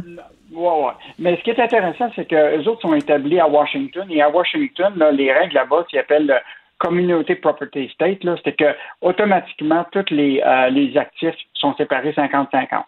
Donc, normalement, euh, le- euh, la femme de Bill Gates devrait avoir droit à 50% de la richesse de, de, de, de Bill Gates. Mais rappelle-toi que l'autre divorce qui avait été euh, vraiment public, là, c'est Jeff Bezos, puis son, son- euh, OK, lui avait finalement décidé de ne pas faire nécessairement un partage de 50-50. Donc, euh, il s'était retrouvé euh, avec une portion seulement euh, de, de, de, de, la valeur de, de, de Jeff Bezos, mais il s'était quand même retrouvé avec un bon 34 milliards de, d'actifs. Donc, euh, donc euh, évidemment, là, on parle de milliards, mais on est loin de ça pour nous ici. Ben non, et donc Bill et Jeff, euh, ils vont aller prendre une bière ensemble, d'après moi. là. ils ont des choses à se raconter. Euh, tu, veux Oui. parler, tu veux parler des petites primes? Ben, tu vois, on parle de milliards, puis après ça, on tombe dans, nos, euh, dans notre monde à nous. Là. Euh, L'Obla, qui est propriétaire notamment de l'enseigne Maxi, là, euh, va commencer à offrir des primes euh, temporaires à tous ses travailleurs au, au début de juin. Donc, euh, bonus jusqu'à 175 pour euh, les salariés à temps plein. Euh, et pour les autres employés, ce sera payé entre 25 et 150 en fonction des heures de, de, de travailler. Donc, euh, c'est la première fois que l'OBLA, toutes les autres compagnies, là, Sobeys, Métro, avaient déjà annoncé des mesures euh, depuis le temps des fêtes, là, mais l'OBLA n'avait toujours pas euh, bougé. Euh, ben, je te rappellerai quand même que euh, sont propriétaires aussi des magasins franchisés Provigo, des pharmacies propriétaires affiliées à la à Pharmaprix.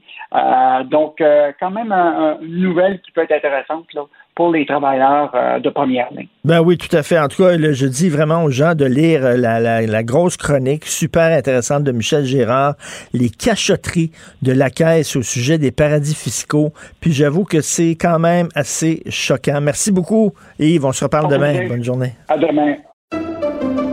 Pendant que votre attention est centrée sur vos urgences du matin, vos réunions d'affaires du midi, votre retour à la maison ou votre emploi du soir, celle de Desjardins Entreprises est centrée sur plus de 400 000 entreprises à toute heure du jour. Grâce à notre connaissance des secteurs d'activité et à notre accompagnement spécialisé, nous aidons les entrepreneurs à relever chaque défi pour qu'ils puissent rester centrés sur ce qui compte, le développement de leur entreprise. Joignez-vous à la discussion. Appelez ou textez le 187 Cube Radio 1877 827 2346. Alors, nous discutons avec Yasmine Abdel-Fadel, analyste politique que vous pouvez entendre, entre autres, à l'émission Là-haut sur la colline avec Antoine Robitaille. Yasmine, bien sûr, on revient sur le rapport Laurent. Bon, bonjour euh, Richard. Allô? Ben oui, il faut revenir sur le rapport Laurent parce que c'est un rapport qui est important. On rappelle que Régine Laurent, euh, commissaire qui a été nommée par le gouvernement du Québec euh, pour présider la fameuse commission spéciale sur les droits des enfants, elle a remis son rapport vendredi, puis il a été dévoilé au grand public hier. C'est 300 témoignages, Richard, que, le, que Régine Laurent a entendu. C'est deux ans de travail. C'est énorme.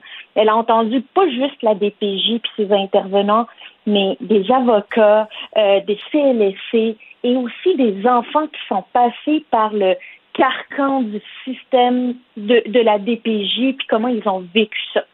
Et Grosso euh, je me souviens, je me souviens, il y a quelque temps, Yasmine, j'avais lu là, une histoire qui m'avait vraiment choqué dans le journal où euh, un père qui était vraiment très euh, méchant envers son enfant, qui avait maltraité son enfant et qui avait quand même, malgré ça, obtenu la garde de son enfant malgré tout. Et là, tu dis, voyons donc, là, on ne pensait pas à l'intérêt de l'enfant. C'est ce qu'il nous rappelle, Régine Laurent. Il faut replacer l'intérêt de l'enfant au centre de toutes les décisions qu'on prend. On prend pas ces décisions-là pour les parents, puis c'est les parents qui disent c'est mon enfant, j'ai le droit de l'avoir, j'ai le droit de. Vous pouvez pas me l'arracher. Il faut penser toujours à l'intérêt de l'enfant.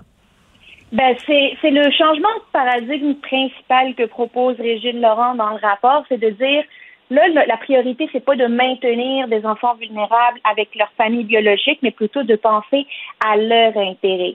Puis elle propose la création notamment d'un commissaire au bien-être et aux droits des enfants, euh, en plus du directeur national de la protection de la jeunesse qui a déjà été nommé. Elle a aussi, elle fait des recommandations là que ça a bien du bon sens, qu'on a déjà entendu, renforcer le financement des organismes communautaires du domaine de la protection de la jeunesse, bien sûr. Garantir une place en CPE à tous les enfants en situation de vulnérabilité, c'est important parce que c'est souvent là où on voit si des enfants sont maltraités, s'ils sont euh, vulnérables. Miser sur la prévention, ben oui, à place d'être toujours en crise à gérer des enfants qui n'ont pas où rester dans une famille stable, c'est sûr qu'il faut, il faut prévenir ça. Donc, il n'y a rien qui nous jette en bas de notre chaise dans les recommandations, mais ça rajoute de la pression sur le gouvernement pour agir. Tu sais, maintenant, là, ils ont une feuille de route qu'il faut suivre. Là. là, la réflexion, elle est faite, les consultations sont faites. C'est pas le temps de, tu sais, on peut-tu passer à l'action? Là, c'est le moment de montrer qu'on va à l'action. Et ce qu'il a, dit aussi, c'est que la DPJ, ça devrait être utilisé en dernier recours. C'est-à-dire que là, chaque plainte, là, il y a des problèmes de santé mentale dans une famille DPJ, des problèmes de pauvreté DPJ. Il est bon. À un moment donné, la DPJ est là pour les, situations urgentes, comme les soins intensifs ou comme l'urgence à l'hôpital, par exemple. Quand, quand, quand, tu, quand tu te fais un paper cut, tu te coupes le doigt avec un, bout de papier, tu vas pas à l'urgence parce que tu encombres le système. Même chose euh, qu'il a dit sur la DPJ. Puis ça aussi, c'est un changement de paradigme C'est très important. Puis ce, rapport-là, ce qui est intéressant, c'est qu'il concerne tout le monde. c'est tous les ministres, puis en fait plusieurs ministres sont, sont impliqués là-dedans et devront être impliqués dans la mise en place de ces recommandations. C'est pas juste la famille, c'est pas juste les services sociaux, c'est la justice, c'est l'enseignement supérieur parce que elle propose que les intervenantes aient un diplôme universitaire soient membres d'un ordre professionnel plutôt qu'une technique.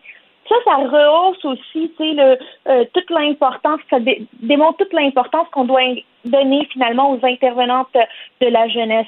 Là, le premier ministre a annoncé un groupe d'action interministériel pour mettre euh, en branle ce chantier. Ça va être piloté par Lionel Carman, le ministre délégué aux services sociaux.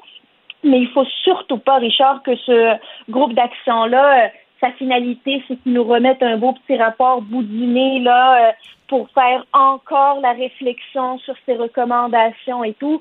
Là, il faut arrêter. Là. On peut-tu passer à l'action? Il va falloir très rapidement démontrer que tous les ministres travaillent ensemble pour mettre en branle les recommandations du rapport euh, euh Régine Laure. Et euh, aussi, euh, il y a une critique là, sous-entendue de la réforme Barrette. Ce qu'on dit, c'est ça aussi, c'est pas nouveau. On l'avait entendu au cours des derniers mois.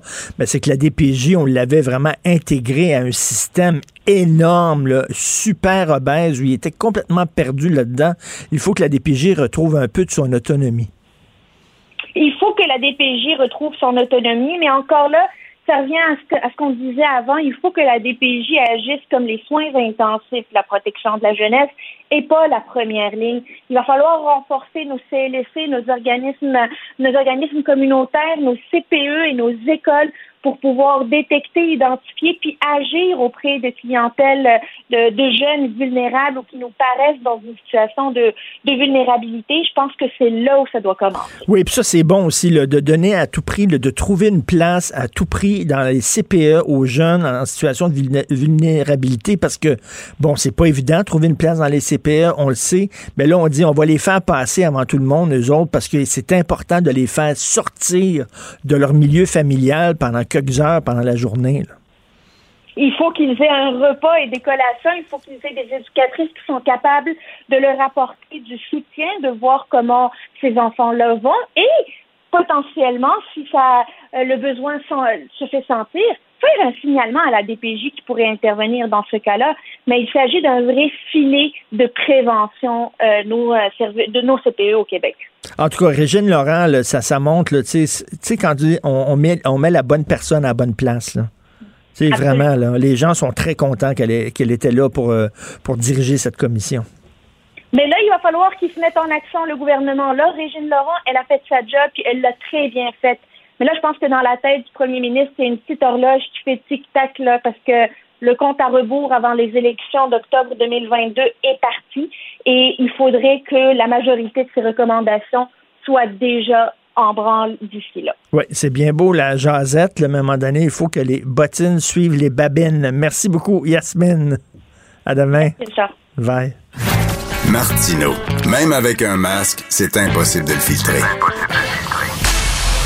Vous écoutez Martino. Cube Radio. Alors, on parle beaucoup de crise du logement, mais pour ceux qui ont, un logement, qui ont la chance d'avoir un logement abordable à Montréal, il va y avoir la crise du déménagement parce que déménager en pleine pandémie, c'est pas évident. C'est pas de la tarte. Il faut prévoir ça à l'avance. On est déjà début mai. 1er juillet, déménagement. Y est-il trop tard? On va parler avec M. Pierre-Olivier Cyr, qui est propriétaire du fameux clan Panton. Bonjour, M. Cyr. Bonjour, M. Martineau. Pierre-Olivier Cyr, il y a un hypnotiseur qui porte le même nom que vous. Est-ce que vous êtes la, même personne? Je suis pas mal la même personne, en effet. OK, attends, euh, euh, écoutez, là, vous êtes hypnotiseur et propriétaire du clan Panton. Oui, ben c'est en tout cas c'est toute une histoire. Oui, en effet, dans le temps, euh, j'ai été suivre ma formation de praticien en hypnose. Je faisais énormément d'hypnose. Et j'ai jamais voulu reprendre euh, le clan en tant que tel. Mon père était propriétaire depuis 1993. Et euh, finalement, mon père a été atteint de cancer de la prostate. Et en tout cas, des temps difficiles pour le clan. Et euh, j'ai dit à mon père, ben, je vais aller restructurer ça, cette entreprise-là. Je l'ai restructuré en trois mois. Et mon père m'a dit, ben, TQ, tu restes dans l'entreprise maintenant. et c'est le même qu'on se ramasse propriétaire du clan Panton, exactement. OK, parce que je me demandais si c'était la même personne. Donc, vous, là, euh, vous hypnotisez vos employés, là, avant, avant qu'ils aient travaillé, là, tu vas aller lever des boîtes. J'aimerais ça que ça marche, mais malheureusement, ça marche pas de même.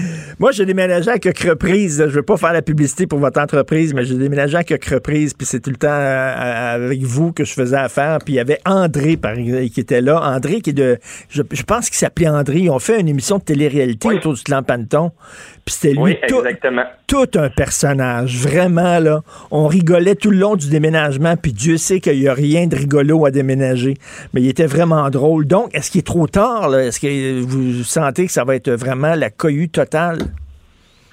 Je dirais pas que c'est différent nécessairement des autres années. Ce que je veux dire par là, c'est des déménagements, il va tout le temps en avoir, puis euh, il va tout le temps en avoir à capacité maximale, OK, pour euh, le 1er juin, euh, le 1er juillet et, et tout ça. Le seul problème qu'on a, c'est que les réservations cette année se sont devancées, mais tellement rapidement qu'en ce moment, on se trouve avec un manque de place. Pour Montréal, ah, c'est sûr, ouais, pour Montréal, c'est sûr qu'il reste de la place parce que le ben pas pour le 1er juillet, mais je veux dire pour le mois de juin, par exemple, parce qu'on a été chercher des équipes supplémentaires, dans le fond, et on veut les faire travailler au mois de juin également, ces équipes-là. Donc, ça crée des places pour le mois de juin.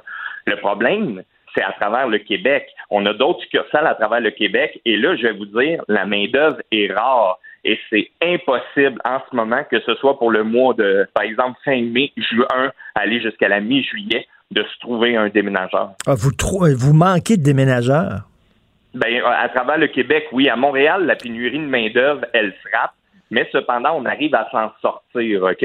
Euh, on arrive à s'en sortir des fois avec des agences qui sont légales, OK? Qu'on a leur attestation de Revenu Québec et, tout ça. Mais à travers le Québec, euh, c'est très difficile d'avoir de la main-d'œuvre qualifiée qui veut faire des déménagements dans le temps, dans le fond. Donc, il est vraiment là notre problème. On a beau louer des camions supplémentaires. Euh, si on n'a pas la main-d'œuvre pour déménager, ben ça fonctionne pas. C'est quoi la main-d'œuvre? Ça manque, on n'est pas on n'est pas vaillant au Québec? C'est une, sacrée job à déménager, là.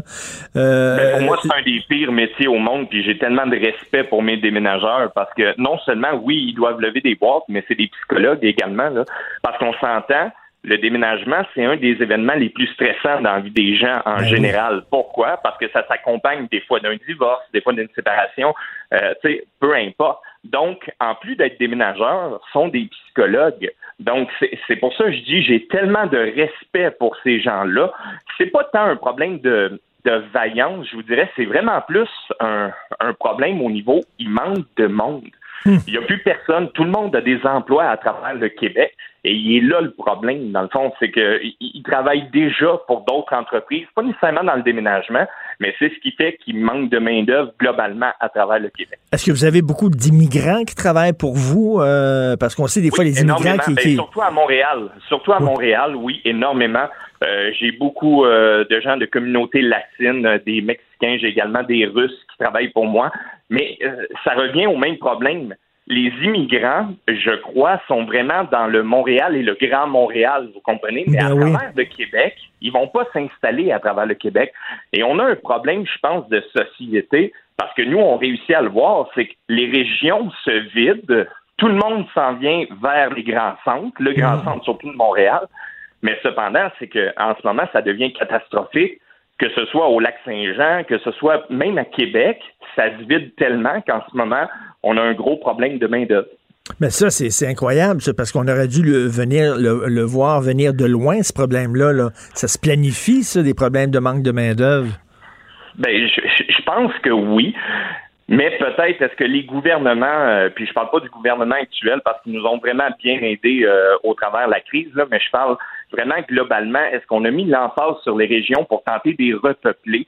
Moi, je pense qu'il est là le, gros problème, des problèmes d'Internet aussi également. Donc, tu sais, est-ce que la jeunesse désire rester euh, dans le fin fond du Québec? je me pose des questions. Et c'est peut-être ça, il va falloir refaire une séduction pour les jeunes pour justement qu'ils aillent s'établir, qu'ils fassent des familles, pour que ça règle ces problèmes-là. Parce que le problème qu'on a à Québec, là, depuis le mois d'octobre, je vous dirais, je, je suis environ plein pour le 1er juillet. Ça fait que c'est vraiment problématique. Les gens peuvent pas déménager. Les gens nous appellent en détresse actuellement. Mais là, mais, euh, j'ai-tu bien compris, depuis le mois d'octobre, vous êtes, vous êtes Pour plein. Québec? Oui. pour euh, le 1er juillet, mois d'octobre, on est plein. Oui, ben écoute, c'est sûr, il y a la COVID aussi. Tu sais, il y a plusieurs choses qui se produisent. Un phénomène qu'on parle pas assez, là, puis je pense que ça vaudrait la peine que les gens recherchent un peu le taux de séparation. Parce que j'ai énormément de déménagements qui se font où est-ce que c'est une des personnes qui part. Donc ça, ça paraît stupide, ça paraît niaiseux peut-être un peu, mais ça fait des déménagements supplémentaires. Deuxièmement, les gens peuvent pas se déménager entre eux autres. Il faut respecter les règles établies et les mesures par la santé publique, mais le problème que ça produit, c'est qu'à ce moment-là, tu peux pas nécessairement aller aider euh, comment je peux dire, tes amis, ta famille pour déménager. Donc, ça crée plein de problèmes en ce moment Ben qu'on essaye de résoudre, mais cependant, c'est c'est très difficile. Donc, c'est pour ça qu'on a fait des efforts supplémentaires. À Montréal, on arrive à bien gérer la crise, je vous dirais. Mais pour ce qui est de, de Québec, puis euh, en tout cas Outaouais, partout, ça, c'est vraiment très, très, très difficile. Puis ça, c'est sans compter que ça coûte des dizaines et des dizaines de milliers de dollars pour justement combattre cette COVID-là. Là, pour l'instant, on passe pas la taxe COVID, là, tu sais, la fameuse taxe COVID. Mais c'est sûr qu'à un moment donné, il va falloir que ça commence à lâcher la pandémie. là. Et on parle beaucoup de logements insalubres. Puis je parlais à vos déménageurs, là, parce que je- moi, je déménage souvent. Là, fait que j'en, ai vu des déménageurs dans ma vie. Et euh, ils, ils me disaient, là, ils, ils me parlaient de leurs expériences. Vous, vous n'êtes pas vraiment sur le terrain. Là, vous, vous- Non, mais j'en entends parler. Ah, parce que moi, Et dit, là, ils m'ont, dit, là, on rentre dans des appartements là, pour, pour les déménager. On sort pour vomir. On sort pour vomir, on prend une grande respiration, puis on rentre en dedans après. Oui, puis vous savez ce que je trouve de, de dommage, c'est souvent c'est deux poids deux mesures. On est obligé de charger un supplément au client dans ce temps-là quand c'est dégueulasse. Puis je vous explique le pourquoi. Parce que nous, le stock qui vient en entreposage, par exemple, peu importe, faut le faire désinfecter, vous comprenez? Parce que des fois, il y a des coquerelles, il y a de la vermine, c'est dégoûtant. Des fois, on refuse de faire le déménagement, mais quand on, la personne est vraiment mal prise, Là, à ce moment-là, on va intervenir, mais il faut charger le prix de notre exterminateur maison qui vient tu sais, pour désinfecter. Et là, à ce moment-là, les clients se plaignent qu'on leur charge un supplément. Non, mais vous comprenez pas, là, actuellement. Et, et oui, c'est vraiment une situation qui est problématique. Et je vous dirais, depuis le début de la pandémie, ça s'est amplifié. Pourquoi? Parce que les gens cuisinent plus à la maison. Ah, oui. Les gens sont plus à la maison. Et des fois, on arrive, Guillaume, un de mes déménageurs, il est dans la série Je suis déménageur d'ailleurs. Et euh, lui, le 1er juillet, il a fait trois jobs. Les trois jobs, c'était des jobs de coquerelle.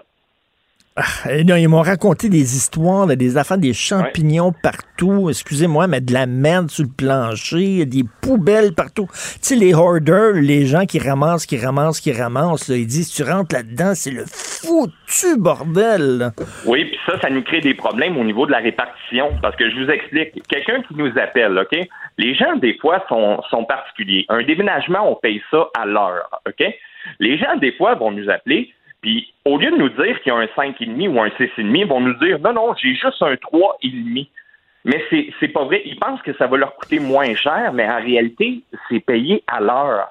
Donc, le problème que ça occasionne, c'est qu'on envoie le mauvais camion, la mauvaise hauteur de camion. Et là, à ce moment-là, il faut intervenir durant la journée. Mais si toutes nos équipes sont sur la route, mais ça retarde. C'est, c'est comme un problème en chaîne. Et juste vous dire, pour ajouter ce que vous avez dit, parce que c'est vraiment vrai, les gens qui ramassent, les ramasseurs compulsifs, OK?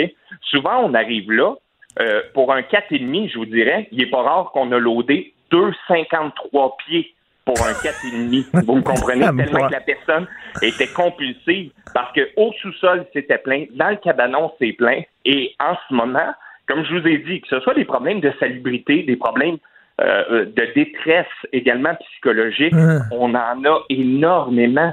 Pourquoi? Parce que les gens en ce moment, avec la COVID, ça l'a créé. Je vais vous conter quelque chose qui est un peu, un peu différent, OK, M. Martineau, mais vraiment pour vous, pour vous mettre un peu euh, la puce à l'oreille. là. Les gens sont tellement en détresse et j'ai été faire un spectacle dans une école il y a trois semaines parce que je continue de faire des spectacles corporatifs d'hypnose. Puis pour les jeunes, pour moi, je trouve que c'est important. Monsieur Martineau, je ne sais pas ce qui se passe avec nos jeunes. J'arrive sur scène, je dis bonjour tout le monde, comment ça va? Aucune réaction de la part des jeunes. Ils sont rendus zombies. Vous n'avez même pas besoin de les hypnotiser, ils le sont déjà. Non, mais c'est non, non, mais c'est. La jeunesse est en détresse, est perdue psychologiquement Mm. complètement. J'ai peur pour le futur. Et en ce moment, quand mes gars déménagent, ils voient exactement le même phénomène que ce soit chez Ben, les ça. adultes et les enfants. Eux autres, ils voient la vie. Là. Moi, j'adorais ça, discuter avec les déménageurs. Ils voient, ils rentrent chez les gens, là, puis ils voient la dynamique familiale, ils voient comment sont les gens. Euh, c'est vraiment fascinant. Puis ça a changé, hein, les déménageurs, parce qu'avant, un déménagement, une fois que c'était fini, c'était bon, la, la bière puis la pizza, bien sûr. Exact. Mais là, là, je leur demandais qu'est-ce que vous voulez manger, puis il y en a, c'était de l'eau avec un petit sandwich végétarien. Ils tabarnouche, sont on a obligés de faire attention à eux. André, là, tu sais, que vous avez parlé au début de l'entrevue. là, il est génial, là, André. Il est extraordinaire. il a fait entre 15 000 et 16 000 déménagements dans sa vie. Et dans le temps, c'est exactement ce que vous me dites. Dans le temps, c'était la bière. La bière et la pizza. Maintenant, c'est attention, il faut faire attention à notre alimentation parce que le déménagement, c'est plus juste saisonnier, c'est plus juste euh, la période de l'été et c'est terminé par la suite. Maintenant, c'est à l'année. Et ça paraît peut-être un peu stupide, mais l'hiver, là, quand il neige fort, euh, quand les rampes sont gelées, ben, il faut que tu sois en forme pour pouvoir faire ce métier-là. De plus, on fait énormément d'Hydro-Québec, OK? Donc, euh, André va souvent, par exemple, dans le Grand Nord, euh, que ce soit parce qu'il y a des roulottes qu'il faut déménager et, tout le reste, là, dans le fond. Mais ça paraît stupide, mais quand tu fais du 20 heures de route, là, sur deux jours, trois jours, il faut que tu sois en forme en plus de ton déménagement. Donc, c'est pour ça qu'ils peuvent plus se permettre la bière et la pizza. Maintenant, c'est vraiment, ils mangent chanté. C'est sûr. content de ça. C'est vrai. Mais en tout cas, ils sont très courageux parce que quand je les vois, là, quand je déménage, puis ils regardent mes boîtes de livres, là, le nombre de boîtes de livres que j'ai, ils me regardent avec un sourire puis ils se disent tabarnak. Je le vois dans les et, et André me dit euh, toujours, euh, il me semble qu'il y a plus de livres encore que la dernière fois, Richard. Je dis oui.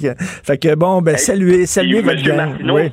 Si je peux juste euh, vous dire également, là, les gens nous appellent en détresse en ce moment. Là. Ce que je suggère à tout le monde, c'est de tenter de déplacer leur déménagement vers la mi-juin, par exemple, euh, si possible, ou d'essayer de prendre entente avec le futur locataire ou futur propriétaire pour déménager vers le 7-8 juillet, possiblement. Il y a des solutions, mais il faut qu'on travaille en équipe. Parce que là, en ce moment, c'est sûr et certain, pour le reste du Québec, pas pour Montréal, mais pour le reste du Québec, il n'y a plus de place, OK? Le, le 1er juillet. Donc, il faut trouver des solutions. De deux, louer un camion. Oubliez ça, c'est impossible. Tous les camions sont loués. Mais oui, même moi, actuellement, j'ai des camions de louer à aller jusqu'à la période de, de la mi-juillet. Ah, Et de ouais. deux, un autre problème, si les gens pensent entreposer leur matériel, moi j'ai 100 000 pieds carrés d'entreposage, OK, euh, au clan, là. Je vous dirais, je suis plein à 95 Normalement, je suis supposé d'être plein à 70% à cette date-là. Pourquoi? Parce qu'en ce moment, il y a un autre phénomène avec les débardeurs qui font la grève, OK? Avec euh, le manque de matériel dans les magasins, les gens entreposent énormément de matériaux de construction, des gazebos, toutes sortes de choses en ce moment parce que c'est les derniers disponibles. Mais ils déménagent simplement au mois de juillet ou au mois d'août. Donc, en ce moment, ils nous disent, ben, est-ce qu'on peut entreposer nos matériaux, nos tuiles, notre Ah bois, oui, peu ben importe, euh, nos gazebos? Euh, oui, on le fait, sauf que ça, ça crée un autre problème, c'est que Ben les gens, en général, euh, leurs constructions sont pas nécessairement prêtes au 1er juillet ou peu importe. Donc, ils mettent leur matériel en entreposage. Mais tous les entrepôts, actuellement, euh, euh, commencent à être saturés. Mais Donc, là, important. quel, quel casse-tête incroyable. Ben, en tout cas, Ben euh, donc c'est un bon conseil. Si les gens peuvent déménager euh, en juin, ou bien, tiens, déménagez pas, restez donc chez vous. Merci beaucoup. Merci Pierre-Olivier Cyr. Euh, bon, bon déménagement, bon show d'hypnose et saluez votre gang. Bye. Hey, merci beaucoup. Bye. Salut. Pendant que votre attention est centrée sur cette voix qui vous parle ici, ou encore là, très loin là-bas, Ou même très, très loin. Celle de Desjardins Entreprises est centrée sur plus de 400 000 entreprises partout autour de vous. Depuis plus de 120 ans, nos équipes dédiées accompagnent les entrepreneurs d'ici à chaque étape pour qu'ils puissent rester centrés sur ce qui compte, la croissance de leur entreprise. Ben oui, on le sait. Martineau, ça n'a pas de bon sens comme il est bon. Vous écoutez Martineau. Cube Radio. Ah, très heureux de retrouver Denise Bombardier. Bonjour Denise. Oui, bonjour Richard. Ben, bien sûr, vous voulez revenir sur le rapport Laurent. Oui, c'est quand même un rapport. Écoutez, quand on voit le nombre de gens, il y a, quelqu'un ce matin qui m'a passé une remarque. Elle dit, j'ai dit, mais est-ce que vous avez remarqué que à peu près tout le monde est d'accord? Ça, elle dit, ben il doit y avoir quelque chose qui est pas bon là-dedans. Est-ce que vous voyez là qu'à un moment donné, on ne sait plus. Tout est, tout est, euh, tout est décevant dans la façon de voir les choses. Euh, je pense que c'est c'est dû c'est dû beaucoup à la pandémie, mais vous savez vous savez ma crainte, c'est qu'on va rester dans la pandémie pour plusieurs années parce que euh, on a fait on a fait remonter les choses les plus noires de la nature humaine et puis ça s'installe.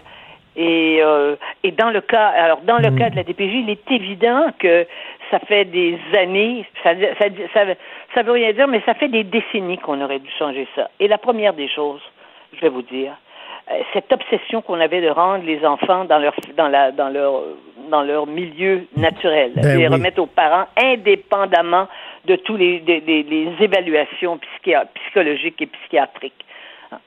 Il y avait le mythe que le parent c'est sacré. Eh bien, si on a tant de problèmes au Québec, c'est parce qu'il y a des parents qui sont pas à la hauteur. Là, on va dire, mon Dieu, ne jugez pas, ne jugez pas. Eh bien, euh, si on avait jugé, euh, il y a des enfants qui ne seraient pas morts aujourd'hui. Tout à fait. Il y a, des- il y a des, il y a- il y a des gens qui ne devraient pas faire d'enfants. Vraiment, là, quand on regarde ça, là, ils sont, ils sont pas capables de prendre soin d'eux-mêmes. Des, des adultes qui sont pas capables d'élever des enfants. C'est clair. Et qui, euh, et qui maltraitent les enfants. Il faut le dire. Et là, eh bien, euh, dans la mesure où on va, on va valoriser la famille, une famille, euh, même si c'est une famille d'adoption ou une famille d'accueil, mais l'enfant va rester là. On ne déplace pas les enfants, on déménage pas les enfants comme comme comme on l'a fait depuis plusieurs décennies au Québec. Et vous savez, la tristesse aussi, ça nous déchire le cœur chaque fois qu'on voit ça, lorsqu'on lorsqu'on sépare des fratries. C'est épouvantable, ça. Oui, bien sûr. D'ailleurs, étonnez-vous, euh, si vous regardez aujourd'hui le nombre de gens adultes euh, qui ne voient pas leurs frères et sœurs, il y a des ruptures. Vous savez, à partir du moment où la famille a éclaté, hein, et où euh, les parents se sont mis à se séparer, ben les enfants aussi se sont séparés. Et ça, c'est un phénomène que l'on voit de façon plus aiguë ici que dans, que par exemple en France, parce que vous savez qu'en France, les gens se marient plus qu'au Québec. Euh, les gens sont plus en couple qu'au Québec. Il y a quelque chose ici qui, qui est- qui est problématique, avec euh, surtout qu'on a été une famille si renfermée, si fermée autour de, de la religion et autour de l'autorité du père, quel que soit le père, même si c'était pas des bons pères. Mais quand ça, ça a éclaté, le reste s'est effiloché.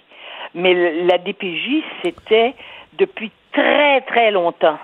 Il fallait le régler le problème et on le règle en plein milieu de la pandémie, sort ce, ce, sort ce, ce rapport. Mais ce rapport, on va être obligé de l'adopter et je suis pas je suis pas inquiète parce que je sais que euh, euh, le gouvernement actuel veut changer les choses et que la, une partie importante de la population veut aussi changer les choses. Mais, mais, mais Denise, on, on a toujours ten- tendance à dire le, le, le gouvernement va prendre soin de nos problèmes, va régler nos problèmes, mais il y a aussi une réflexion à faire.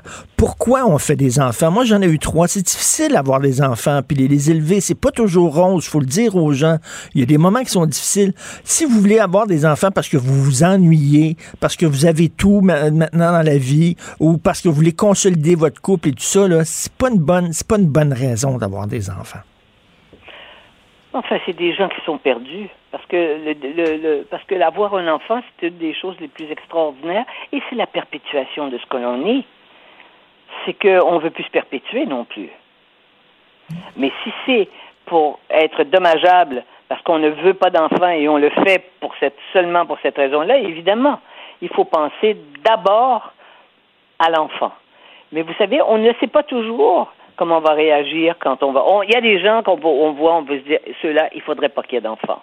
Hmm. Mais si euh, vous êtes vous êtes renfermé sur vous-même, si vous êtes dans le narcissisme d'aujourd'hui, dans l'égocentrisme d'aujourd'hui, n'ayez pas d'enfant parce qu'un enfant, c'est 24 heures sur 24 quand c'est petit. Hein? C'est une, c'est un travail à temps plein. Ah oui. Et euh, c'est et moi, on le voit, les gens qui ont eu des enfants et qui n'ont pas eu d'enfants. Les gens qui n'ont pas eu d'enfants, ils sont jamais contredits. Parce qu'en général, ils ont des petits animaux, mais les petits animaux, c'est parce que ça les contredit pas. Un enfant, ça vous contredit assez rapidement. Alors donc, euh, il y a des gens qui sont incapables de, dans le monde d'aujourd'hui, avec l'individualisme triomphant, qui sont incapables d'accepter ça. Alors, les enfants ont des, les enfants ont des, ont des, euh, ont, des horaires de premier ministre de pays entre le matin et le soir. Mais là, ce que va faire, ce, qu'on va faire, c'est qu'on va prioriser l'enfant avant. Ben, il était temps. Comment ça se fait qu'on le faisait pas? Moi, je trouvais ça un constat très triste que Régine Laurent dise hey, il faut remettre l'intérêt de l'enfant au centre de nos décisions. Ben, bon Dieu, ça tombe sous le sens. C'est parce qu'il y a eu aussi une idéologie, c'est idéologique, de dire que euh, les parents naturels, ça c'est sacré. Et c'est ça qu'il fallait protéger à tout prix. Ce qui est une aberration. Parce que tous les cas d'enfants vraiment maltraités, des enfants qui sont morts, euh, les derniers cas, on les connaît, eh bien, euh, ça a été parce que les parents n'étaient pas n'étaient pas à la hauteur. Et si les enfants avaient été déplacés et non pas remis entre les mains de leurs parents, vous savez, moi, j'avais des amis, j'ai des amis qui, ont été juges au tribunal de la jeunesse, des, des, des, parents perdus, complètement drogués, perturbés mentalement, à qui on remettait les enfants au bout de deux ans et ça recommençait. Mais tous ces cas-là, Madame, Madame Laurent, elle les, elle les a hmm. vus. D'ailleurs, Madame Laurent a toute le, je dirais qu'elle a même une autorité physique. Hein? Elle a hmm, une, hmm, euh, elle a une, D'abord, c'est une femme très, très digne. Et elle incarne ce que l'on rêve d'avoir comme, comme figure pour protéger les enfants. C'est vrai, elle est digne. Moi, Et, je pense que ça va jouer aussi. Ça a joué aussi dans le fait vous avez bien remarqué qu'il n'y a pas eu de polémique autour pendant pendant qu'ils faisaient leur enquête, puis il n'y a pas eu de coulage. Hmm. Et puis euh, et, et, voilà que là, euh, euh, ça sort et on, on réussit à dire des choses si simples. Mais les choses simples sont si compliquées. C'est tellement compliqué à arriver aux choses simples. Mais des choses si simples. Et là, les gens disent, ben oui, c'est vrai, on est d'accord avec ça. Et de dire aussi que la DPJ doit, être utilisée en dernier recours parce que là, euh, c'était vraiment, il y avait trop de plaintes qui se rendaient à la DPJ. D'ailleurs, Guillaume, votre fils, Denise, fait une série sur la DPJ. Là. Il, est, il a filmé, il était au cœur de la DPJ, donc il, ah voyait ce qui se passait. Il, admirait, il a admiré énormément les, les travailleurs sociaux les, qui étaient si peu nombreux et qui c'était du jour et nuit, puis payaient avec, avec leur, leur salaire qui est pas élevé pour offrir des cadeaux aux enfants et tout. Hmm. Il est sorti de là avec une admiration sans borne. Mais le problème, c'est aussi de former des travailleurs sociaux, parce qu'on manque de travailleurs sociaux, parce qu'il y a beaucoup de gens qui veulent pas être travailleurs sociaux. Vous savez, on voulait, on, manquait, on, a manqué de d'aidants dans les hôpitaux. On a augmenté leur leur leur, leur salaire.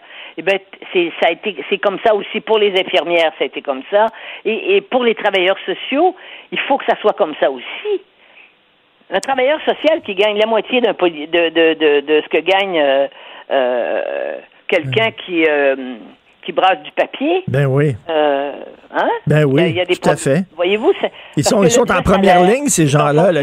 C'est en fonction de l'importance sociale qu'on accorde à, à, des fonctions par rapport à d'autres. Oui, parce que les autres sont aux premières lignes, dans, dans, ils, confrontent la, la, misère à chaque jour. Là. Voilà. Et donc, mais ben, c'était. Là, il faut les payer. On paie les médecins parce que les médecins, c'est comme, c'est comme les, c'est, ceux qui, qui sauvent les vies. Je veux dire, dans l'image du médecin, c'est ça. Les premières personnes dont on a besoin quand il y a des séismes, c'est pas c'est pas des sociologues puis des puis des anthropologues, hein. Des médecins qu'on a, besoin, des gens du monde de la santé. Ben, faut que ça faut que ça soit reconnu aussi matériellement puisqu'on vit dans une société où la reconnaissance matérielle est aussi très importante. Et, et Denise, en, en, terminant, en, terminant rapidement, j'aimerais avoir votre réaction lorsque vous avez vu 30 000 personnes dans les rues de Montréal contre les consignes sanitaires. Comment vous êtes senti? C'est extrêmement déprimant. Mm. C'est extrêmement déprimant parce que, vous savez, on dit qu'il faut, faut discuter avec ces gens, avec ces gens-là. Il faut discuter avec des gens qui veulent pas de vaccin faut discuter avec des gens qui, euh, qui, qui ne croient pas, qui ne croient pas au virus. Mais comment fait-on pour discuter avec des gens qui sont complètement, mais complètement endoctrinés parce qu'ils ont parce, Mm. parce qu'ils qu'ils peuvent aller pêcher sur tous les réseaux sociaux de tous les malheurs? C'est, c'est, et quand vous les voyez physiquement, vous vous en, il y en a, vous, il y en a, vous les voyez bien, c'est des, ils ont l'air des, ils sont tellement agressifs. Mais vous- regardez les gens, il y avait des gens qui avaient l'air des gens normaux entre guillemets là, là-dedans, Mm. et qui sont prêts à, qui sont prêts à mettre la vie des autres en danger parce qu'ils veulent pas le vaccin, qui Non, c'est- refusent, c'est- c'est- qui refusent et puis qui, a- qui acceptent pas les gouvernements, qui acceptent pas l'autorité. 30 000 personnes, vous savez, par les temps qui courent. Essayez de mettre, de- d'envoyer 30 000 personnes de, descendre dans la rue. Essayez d'avoir 30 000 personnes dans, dans la rue pour défendre la, la- pour défendre la langue française. Mm. Vous ne l'aurez pas. Mm. Si vous en avez 3 000, vous êtes chanceux. Vous êtes tellement, vous Vous en avez, avez trop. vous avez tellement Voilà. raison. Vous avez Ça tellement raison. c'est un- de la décadence dans laquelle on, on Oui. est en- on est entraîné. Mais cette décadence-là, elle se retrouve ailleurs. Mais chez nous, on dirait que parce qu'on n'est pas beaucoup, on est peu nombreux, elle se voit dans, immédiatement et il n'y a pas beaucoup de gens pour, euh, comment vous dire, pour identifier les problèmes. Parce que ceux qui le font, ils se font défoncer, n'est-ce pas? Mais en tout cas, vous avez raison, c'est déprimant de voir que 30 000 personnes comme ça dans la rue. Or, il y a des causes qui sont autrement plus importantes et ça serait très difficile d'en rassembler euh, 3 000. Merci beaucoup, Denise. Bonne semaine Merci, à la malgré semaine tout. prochaine. Au revoir. Merci. Pendant que votre attention est centrée sur vos urgences du matin, vos réunions d'affaires du midi, votre retour à la maison ou votre emploi du soir, celle de Desjardins Entreprises est centrée sur plus de 400 000 entreprises à toute heure du jour. Grâce à notre connaissance des secteurs d'activité et à notre accompagnement spécialisé, nous aidons les entrepreneurs à relever chaque défi pour qu'ils puissent rester centrés sur ce qui compte, le développement de leur entreprise. Si c'est vrai qu'on aime autant qu'on déteste, Martineau, C'est sûrement l'animateur le plus aimé au Québec. Vous écoutez Martineau. Cube Radio. Le, le commentaire de Mathieu Boccoté, dépensé pas comme les autres. Alors Mathieu, la presse a finalement traité de ton livre, La Révolution racialiste, dans le cadre d'une longue entrevue que Chantal Guy euh, a publiée aujourd'hui euh, sur le site de la presse de toi. Et écoute, j'ai senti entre les lignes en lisant le texte ce matin que ce n'était peut-être pas une entrevue très agréable. Pour le dire d'un euphémisme, non, c'était une entrevue euh, pénible sous la forme d'un procès. À tout le moins, c'est ainsi que j'ai eu l'impression que qui tournait globalement. En fait, puis, si je peux me permettre, le texte c'est d'une médiocrité épouvantable. Mais, euh, mais donc, en gros, l'entrevue, ça consistait à dire que ah, euh, j'étais parano, j'imaginais des choses, euh, mais euh, mais donc j'étais dans un monde hanté de, de menaces et ainsi de suite, mais elle n'explique pas pourquoi ce que je décris est faux, cela dit. Elle m'explique pas à quel moment je me trompe, c'est simplement qu'apparemment j'ai des menaces, je vois des menaces partout. Non, mais c'est ce qui est bizarre, Mathieu, excuse-moi, mais elle dit euh, tout ce qu'il dit, j'ai rien appris de nouveau. Tout ce qu'il dit, j'avais déjà lu quelque part. Donc, elle reconnaît que les faits que tu transmets dans ton livre sont réels, mais en même temps, elle te traite de parano. Je comprends pas. Oui, puis en plus, ce qui est assez drôle, quand elle dit elle a rien appris de nouveau, ben elle est, elle est plus forte que moi, parce que moi, quand j'ai appris, j'ai écrit ce livre-là, quand j'ai travaillé sur ce livre-là, j'ai appris beaucoup de choses, franchement. Donc, euh, mais, mais bon, c'était, euh, elle a voulu y voir une collection d'anecdotes, une collection. Genre, j'avais l'impression d'avoir été travaillé sur des textes de fond, j'avais l'impression d'avoir mené une recherche assez sérieuse quand même, mais Chantal Guy n'a rien appris. Comme quoi, elle a une connaissance intime très fine de tout ce dossier. Euh, bon, mais très fort, très bravo pour elle. Je ne, lui connaissais pas une telle érudition, mais je l'en félicite. Euh, ensuite, donc, il y a une description assez tordue du passage en France sur le mode je l'y serais car je que parce que je les flatterais. C'est assez mal connaître en plus la France que de croire que les euh, ceux qui en disent du bien, ils sont euh, favorablement accueillis. On est plutôt dans un pays qui aime normalement les critiques sévères venant de l'extérieur, mais quoi qu'il en soit. Ensuite, il y a la critique psychologisante. La critique psychologisante qui consiste à dire que je manque d'empathie, autrement dit, je manque de cœur, je manque d'humanité. On ne saura pas pourquoi, mais on sait que l'accusation est lancée, donc c'est ce qu'on pourrait appeler le geste barrière à l'intérieur du texte pour se tenir éloigné euh, de l'auteur et de sa thèse, qu'on ne prendra pas la peine d'expliquer. C'est quand même singulier, tout un texte consacré à un livre comme ça, qui prend pas la peine par ailleurs de présenter minimalement la mmh. thèse. Mmh. Euh, et, et, finalement, bien franchement, j'y vois un, je veux pas être méchant, mais un texte de positionnement moral dans un journal, je crois que Chantal Guy sait parfaitement dans quel journal elle évolue, quel code elle doit envoyer, quels signaux elle doit envoyer, quelle, euh, quelle formule elle doit placer ici et là. Et elle termine le texte dans une formule qui, euh, qui m'a beaucoup amusé. Attends, je, je, te la retrouve parce qu'elle est, elle est magnifique. Dernière phrase. Euh, je suis une simple lectrice de bonne foi qui ne partage pas ses peurs. Ah, ah, ah.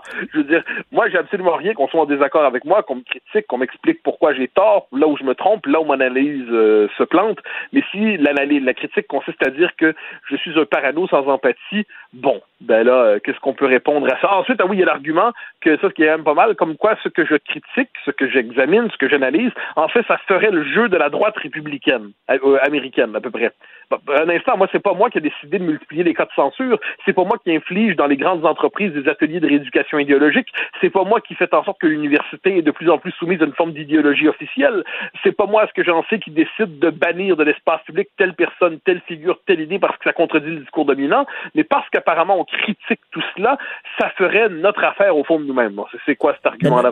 Donc c'est pas, pas très... Mais dis si, si, si, si, le livre, la révolution racialiste, exactement ton livre, là, on change pas une virgule, aurait été signé, je sais pas moi, Louis Cornelier du Devoir ou n'importe qui d'autre, quelqu'un qu'on associe plus à la gauche, elle aurait dit mais fantastique. Mais là, parce que soudainement quand la gauche dit le feu est pris dans la maison, ils ont raison. Mais quand quelqu'un de droite ou qu'on associe à la droite dit le feu est pris dans la maison, t'es parano.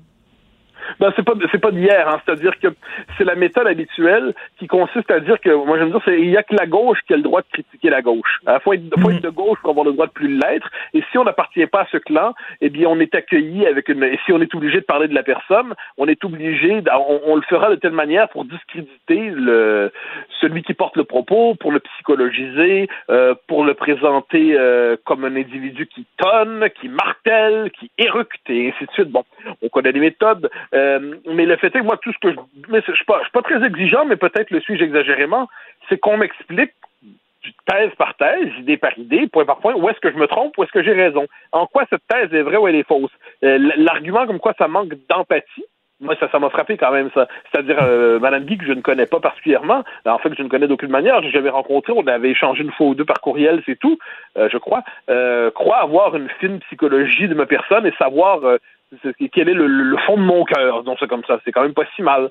Et, ensuite, je le redis, quand on, elle a une formule dans le texte où elle dit je n'aimerais pas vivre dans le, monde où vit Mathieu Boccoté. Mais, mais moi non plus, Madame Guy, j'aime pas particulièrement le monde dans lequel qui, qui, nous. Mais plutôt que de fermer les yeux et de me dire tout cela n'existe pas ou ah, ah, ah tout ça c'est le, le souci d'un intellectuel réactionnaire euh, francophile exagérément, eh bien non, j'essaie je, je, de regarder les choses avec lucidité et je n'aime pas particulièrement non plus le monde qui se dessine, mais devant ce monde, je ne détourne pas le regard, je cherche à le nommer tel qu'il est. Ensuite, c'est comme je dis, c'est la réponse consiste à me dire vous avez tort, vous êtes parano.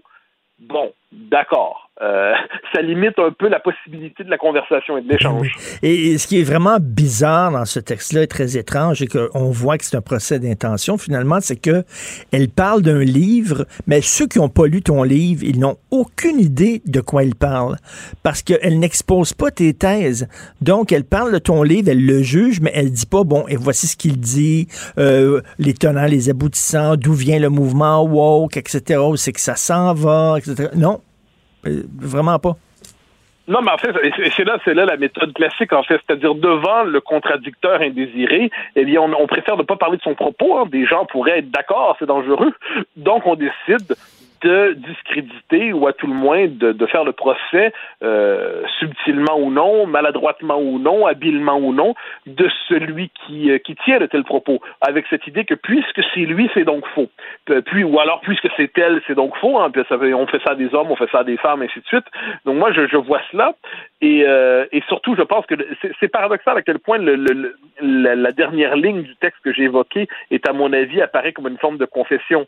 C'est-à-dire, si elle, elle nous dit tout à la fin, je le redis, euh, euh, alors c'est pas mal. Elle a dit bon, il n'a pas aimé cette pointe quand elle dit que je manque d'empathie, mais comme il est pour la liberté d'expression, la pluralité des opinions, ne devrait pas m'en tenir rigueur. un instant, je, je lui donne tout à fait le droit de penser ça, mais ensuite je lui tiens rigueur d'un manque de rigueur et d'un manque de profondeur intellectuelle et d'un manque d'honnêteté dans son travail. Et ensuite qu'elle dit je suis une simple lectrice de bonne foi qui ne partage pas ses peurs, bon ben elle aurait pu commencer le texte comme ça et nous expliquer pourquoi ensuite elle ne partage pas les différentes peurs. Mais puisque le livre est un peu absent de ce texte qui est apparemment consacré à ce, euh, au livre, puisque les thèses du livre sont absentes de ce texte qui devrait théoriquement au moins les aborder euh, d'une manière ou de l'autre, eh bien, ça fait en sorte qu'à la fin, il y a l'ultime, euh, l'ultime geste de signalement moral. Je suis une simple lectrice de bonne foi qui ne partage pas ses peurs. On ne saura pas pourquoi. On ne saura pas pour quelle raison. Mais ce qu'on sent en dernière instance, c'est que c'est le geste barrière. J'ai l'impression, mais ça, c'est moi, ça, je, elle me psychologie, je la psychologiserai aussi.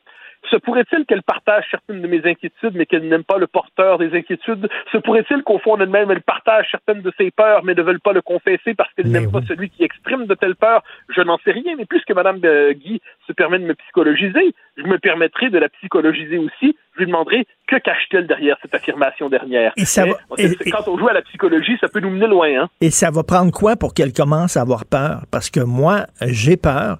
Euh, je, quand on regarde toutes les, les, les interdictions, les, les, cancellations, les annulations, les appels à la censure, etc., euh, les bannissements et tout ça, je trouve que j'ai des craintes. Et de plus en plus de gens ont des craintes.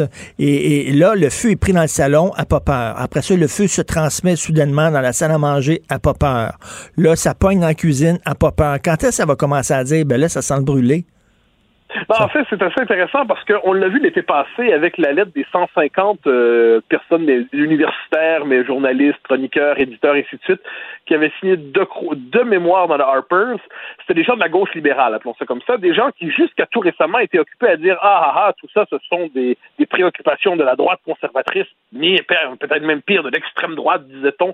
Ce discours-là, c'est pas ça vaut pas la peine. Et là, finalement, ils ont senti que c'était les prochains sur la liste. Hein. Ils étaient les prochains sur la liste de la cancellation, du bannissement, de l'exécution publique. Et là, soudainement, ils se sont mobilisés en disant, ah ben tout ça, désormais, c'est vrai, désormais, il faut s'inquiéter, désormais, ce discours est inquiétant. Alors, ils commençaient, je me rappelle très bien ce texte, quand ça commence, j'en parle dans le livre, il commençait en disant, oui, oui, évidemment, le plus grand danger, puis là, c'était Trump et tout ça, bon, on comprend, parfait, la, la, la phrase rituelle, on s'était signé, on s'était confessé, et ensuite, Ensuite, on disait finalement, ben, nous sommes très inquiets, mais parce que c'était leur tour. C'est parce que c'était leur tour. C'est assez fascinant quand même. Donc, on est, mais c'est une longue histoire. Ça, c'est une histoire. D'ailleurs, je l'aborde souvent dans, dans, certains livres. Je la développe d'une fois à l'autre de plus en plus, et ça mériterait un livre en tant que tel à part entière auquel j'ai déjà pensé.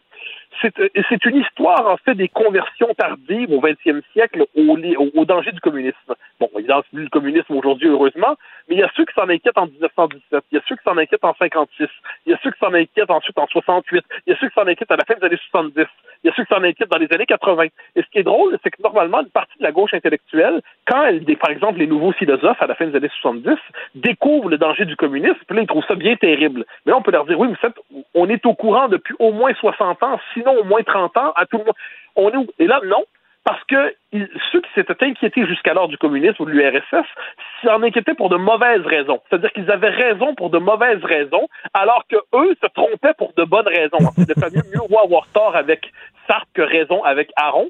Eh bien, aujourd'hui, euh, ben, c'est seulement lorsque la gauche libérale, pour le dire ainsi, ou la gauche progressiste et mondaine, découvre, ben, lorsqu'elle est elle-même la cible de ce procès, de cette culture de l'Inquisition, que là, soudainement, ils se mettent à s'inquiéter, mais ceux qui ont dit depuis des années, ça c'est dangereux, ça c'est inquiétant, ça c'est toxique, eh bien, ils continuent d'avoir tort parce qu'ils avaient raison pour de mauvaises raisons, ils étaient parano. On Euh, commence à tout à comprendre fait. la logique. Tout à fait. En tout cas, si tu veux te réconcilier avec Chantal Guy, il y a quelque temps dans la presse, elle avait publié la recette du poulet à la sauce brune qui est très bon. On l'a essayé à la maison, Sophie et moi. C'est un de nos plats préférés. Donc, Chantal Guy pour le poulet à la sauce brune, excellente recette. Je te l'enverrai. Mais Au grand plaisir. elle, elle est meilleure dans les recettes que pour les, que les comptes rendus de livres. Merci beaucoup, Mathieu Boccoté. C'est bon, bye bye. Pendant que votre attention est centrée sur vos urgences du matin, vos réunions d'affaires du midi, votre retour à la maison ou votre emploi du soir, celle de Desjardins Entreprises est centrée sur plus de 400 000 entreprises à toute heure du jour. Grâce à notre connaissance des secteurs d'activité et à notre accompagnement spécialisé, nous aidons les entrepreneurs à relever chaque défi pour qu'ils puissent rester centrés sur ce qui compte, le développement de leur entreprise. Martino. Même avec un masque, c'est impossible de le filtrer. Vous écoutez Martino. Cube Radio. Alors, très content de parler à Elsie Lefebvre, chroniqueuse au Journal de Montréal, Journal de Québec. Salut Elsie. Bonjour Richard. Écoute, euh, lorsqu'on parle des complotistes, ça nous fait toujours sourire parce qu'ils arrivent toujours avec des complots complètement délirants, débiles. On regarde ça et on trouve ça ridicule. Sauf que euh, ça a des impacts. Là. Euh, On a vu là, Gabrielle, euh, Gisèle Baudouin, pardon, cette euh, femme anti-vaccin qui est devenue complotiste du jour au, au lendemain. Ben, ça a bousillé sa vie. là. Ah oui, c'est vraiment triste d'ailleurs, tu sais, nos sympathies à sa famille, tout à fait. euh, son conjoint. Mais effectivement, euh, puis ce qui est paradoxal, c'est que ça s'est passé, tu sais, était à l'hôpital à, ses- à ses- son dernier souffle, finalement, euh, le 1er mai, c'est le jour de la manifestation où des euh, dizaines de, de milliers de personnes étaient à Montréal pour manifester contre ça. Puis tu te dis, il n'y a rien finalement pour faire entendre la raison. Tu, sais, tu le dis bien dans ta chronique ce matin à ce sujet-là. Euh, il y a une croyance, euh, c'est, je veux dire, c'est, c'est absolu. Puis on a beau lire, on fait juste se conforter dans euh, nos, nos, nos uniques pensées.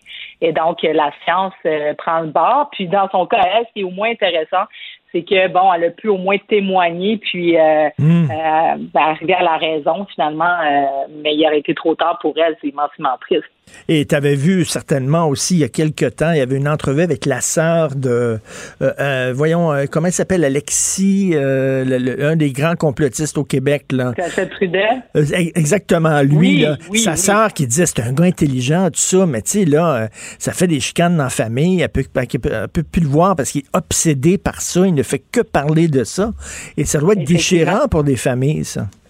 Ben oui, clairement. Puis d'ailleurs, hier, il y avait euh, la sœur de, de Madame Baudouin qui témoignait, qui disait ben, à un moment donné, je voulais plus lui parler parce que ça faisait plus aucun sens. Alexis Cossette-Trudel, moi, je l'ai connu là dans dans mes années universitaires, puis effectivement, Ah oui? sais, il y avait un discours très ouvert, euh, euh, tu sais, très, euh, ben, tu sais, à la limite progressiste sur la, la, la vision de la société. Puis effectivement, du jour au lendemain, tu atteins un point de rupture où tu adhères à des théories. Puis euh, je pense que, tu sais, en tout cas, on n'a pas fini d'analyser d'analyser tout ça, là, ces théories du complot, tu sais, puis ça part du 11 septembre, puis bon, tu sais, puis euh, les médias sociaux, effectivement, tu sais, ça crée euh, des bulles dans lesquelles, ben, tu sais, tu t'enfonces, puis tu reçois de plus en plus d'informations, mais oui, c'est déchirant pour les familles. Puis là, on voit les conséquences concrètes de ce que ça Mm. peut avoir. Tu sais, je regardais les autobus, euh, tu sais, arriver de Québec, s'en venir manifester à Montréal, je me disais, pas de marche dans l'autobus, l'autre chose, bon, c'est ça, une anecdote, mais tu sais, reste que, tu sais, personne n'a eu des, des contraventions euh, à travers ça. C'est un peu choquant pour la population euh, qui suit les règles au quotidien. Ben mais oui. bon, au moins, j'étais contente de voir que François Legault euh, a pas réagi, tu sais, euh, a pas, euh, a pas accueilli ça en disant oui, effectivement, vous êtes on va, on va lâcher un peu euh, la pression. Non, non, tu sais, euh, il a dit on est mieux de les, ignorer presque. Puis je pense que c'est un peu ça qu'il faut faire, tu sais, parce qu'à un moment donné, je sais pas si euh, en essayant de leur parler, on donne de l'importance à ce mouvement-là. C'est, c'est pas évident. Puis moi, ce que je trouve encore plus triste, c'est de voir des leaders politiques aussi, tu sais, comme un Maxime Bernier. Épouvantable quand même. Tu sais, c'est quelqu'un qui a, qui a occupé des fonctions importantes dans, dans l'État canadien, qui aujourd'hui se retrouve à défendre des théories qui, qui tiennent, tu sais, je veux dire, qui, qui tiennent pas la route, Ben qui sont finalement dangereuses pour la santé publique. Puis le cas de Mme Baudouin est une illustration parfaite. C'est vraiment triste qu'on en arrive là. Mais c'est de dire, écoutez, tu sais, si vous faites rien, c'est ça qui peut vous arriver comme, euh, en tout cas, Ben oui, mais, mais tu sais, comme, comme média aussi, on a, on a une responsabilité. Tu sais, euh, euh, moi, écoute, mon cas personnel, là, ce week-end, j'avais une idée de faire un débat. J'ai dit, tiens, 20 minutes, un anti-vaccin, puis un virologue qui a travaillé dans les vaccins depuis 30 ans, puis euh, un débat. Puis là, j'en ai parlé ici à Cube Radio. Oui, super le fun, puis tout ça, ça va être intéressant. Et là, je me réveille, je prends le journal et je vois qu'il y a une anti-vaccin qui est morte. Et là, je dis non je, tire la plug. Je le fais pas, ce débat-là, parce que c'est leur accorder trop d'importance à ces gens-là. Ben, t'as raison, t'as raison. Puis c'est oui, parce qu'effectivement, normalement, on voudrait entendre les, les, les, opinions puis les positions de chacun, mais dans ce cas-ci, comme tu le dis très bien, c'est qu'il n'y a rien pour faire changer d'idée. Euh, cette dame-là a dû se rendre, je veux dire, elle a dû, en a payé de sa vie, mais sinon, jusqu'au dernier moment, les, quand j'écoutais le témoignage de sa sœur, puis au dernier moment, elle avait seulement pneumonie. Donc, elle croyait même pas encore à ce moment-là à la COVID-19. Tu sais, c'est épouvantable. Donc, effectivement, donner trop de tribunes, euh, je suis pas sûre que c'est la, la voie à faire. Je pense que tu as, bien fait de changer ton fusil d'épaule. Ah. Et puis, euh, je vais parler de la vaccination. Donc, euh, je sais pas si tu as vu ce matin, Christian Dubé, ça a été annoncé hier, il est allé visiter un grand site de vaccination à Montréal, à, l'aéroport Pierre-Éliott Trudeau. Donc, on arrive dans une autre étape de la vaccination. Donc, on va aller, l'objectif, c'est de vacciner 4000 personnes par jour. On va pouvoir aller se faire vacciner en voiture, euh, une même bulle dans la même voiture. Donc, on remplit la minivan, let's go, on part tout le monde ensemble. Donc, euh, j'ai hâte de voir les résultats. Donc, je suis contente qu'on fasse ces innovations-là. au début de la pandémie, on avait vu à la place des festivals, il y avait installé des grosses tentes où, il y avait des sites de, tests rapides, de tests, pas rapides, excuse-moi, ça c'est un autre débat, mais de tests. Puis euh, je ne sais pas trop pourquoi ça avait été des, ça, ça a été enlevé assez rapidement. Ça aurait pu, euh, ça aurait pu servir plus longtemps pendant la, la campagne. Mais là, à Pierre-Le Trudeau, je trouve que c'est quand même une vraiment bonne idée. Je ne sais pas si on va déployer ça à d'autres d'endroits. Ben, c'est ça, parce que c'est une bonne idée. Puis, tu sais, les gens, par exemple, qui, ont, qui ont des enfants puis qui ne peuvent pas quitter la, maison pour se faire vacciner, ben là, ah ouais, les enfants dans l'auto, puis je vais aller me faire vacciner, tout ça. Sauf que c'est loin quand même, l'aéroport Trudeau, là. C'est loin. Tu sais, pourquoi ils n'ont pas fait ça, par exemple, comme dans, le stationnement du Carrefour Laval, par exemple? Ben c'est ça. Ben probablement qu'ils vont multiplier les sites comme ceux-là. Je peux pas croire parce que effectivement, dans d'autres régions, là, comme à Québec ou ailleurs, parce que on doit rendre la, vaccination accessible. Puis là, ça, ça, m'amène à te parler des problématiques dans certains quartiers de Montréal où je suis pas certain que, euh, ben, je sais pas si la santé publique de Montréal, je pense qu'elle est sensibilisée à ça, mais je suis pas certain que le gouvernement l'est, euh, tout autant dans des quartiers comme Parc Extension, comme Saint-Michel, les quartiers les plus multiethniques au Québec, on voit que les taux de vaccination sont vraiment en deçà de la moyenne euh, québécoise et montréalaise. C'est dans Saint-Michel, c'est seulement 22% de la population qui a été vaccinée. Dans Parc Extension, c'est 17% de la population. Donc, euh, puis à Montréal, c'est 29. Là, donc, on est hmm. presque, ben, en fait, on est plus de 10% en bas. Puis, c'est des populations vulnérables qui habitent plusieurs dans les mêmes logements. Euh, c'est des conditions plus difficiles. C'est des gens qui sont souvent de première génération d'immigrants. Donc, euh, Mais pourtant, pourtant, ils ont accès aux mêmes informations que nous autres. Ils savent qu'il y, y, a des endroits pour se faire vacciner. Ouais. Mais tu sais, moi, j'ai été élue dans ce dans ce coin-là pendant plus de dix ans. Puis tu sais, il y a beaucoup de personnes qui parlent pas français malheureusement. Euh, tu sais, il y a beaucoup de personnes qui sont sans papier aussi, il faut le dire. Puis même dans des familles où ils vont avoir euh, tu sais, des euh, ben, où ils sont citoyens euh, canadiens, il reste que peut-être que dans la famille, il y a un membre de la famille. Donc, tu sais, c'est des gens qui sont quand même éloignés des services. donc, il faut il faut trouver des manières de les vacciner. L'autre chose, je veux bien qu'ils soient sensibilisés aux campagnes, effectivement, comme tout le monde, mais tu sais, je regardais juste la carte des sites de vaccination. Puis on le sait, là, dans ces quartiers-là, ils ont beaucoup moins de voitures, donc ils se transportent en, transport collectif ou à pied ou à vélo. Les sites de vaccination sont à l'autre bout. Il n'y en a même pas dans leur propre quartier. Donc, moi, je pense que rapidement, puis c'est vraiment urgent. Il y, a, il y a quelques semaines, ils ont fait des opérations avec des gros camions là, qui, qui hurlent, là, tu sais, euh, vaccination, puis là, bon, mm dans toutes les langues, là, bon, c'est quand même intéressant. Le reste, que c'est un peu cacophonique, là. ouais, mais euh, excuse, Elsie, mais regarde, ils n'ont rien qu'à prendre le métro, puis aller au stade olympique. Ben, c'est pas des imbéciles, là. je m'excuse. Là. Faut, pas, faut arrêter de dire que les immigrants, c'est des imbéciles, puis tout ça. Là. Dire, ils, savent c'est où le métro. Prends le métro, va-t'en au stade olympique. Ils sont capables de faire ça. Là. Je comprends. là Oui, mais reste que, tu sais, ben, il y a des populations vulnérables. Comme je te dis, il y a des gens qui parlent pas français non plus. Il y a des gens qui n'ont pas de statut, qui sont sans papier. Puis de toute façon, tu sais, on a beau dire prenez le métro, mais là, on voit les statistiques, tu sais, sont en bas de 10% Puis plus que la vaccination va avancer, plus qu'il va falloir faire des actions particulières pour rejoindre des, des populations particulières.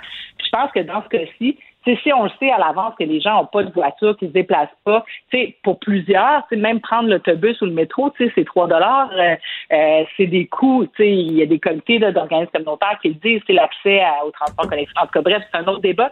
Mais on doit absolument ouvrir des sites de vaccination. Moi, je, je, crois vraiment profondément à ça.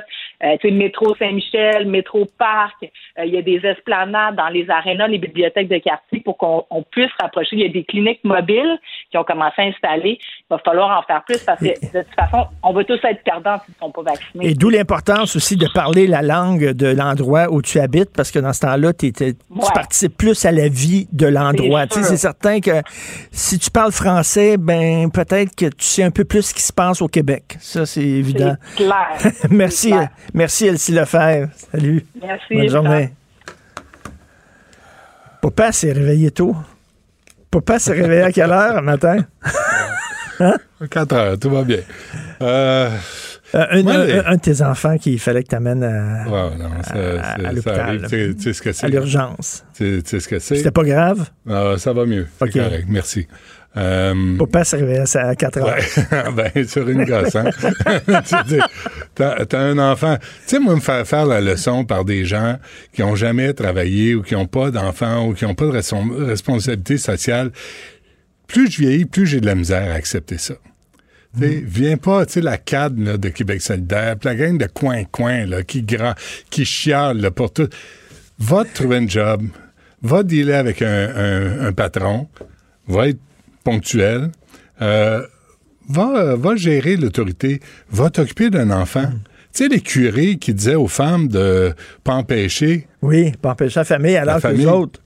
Alors que les autres s'étaient jamais levés une hostie fois de leur vie la nuit pour changer une couche mm. ou pour soigner un bébé qui fait le pas.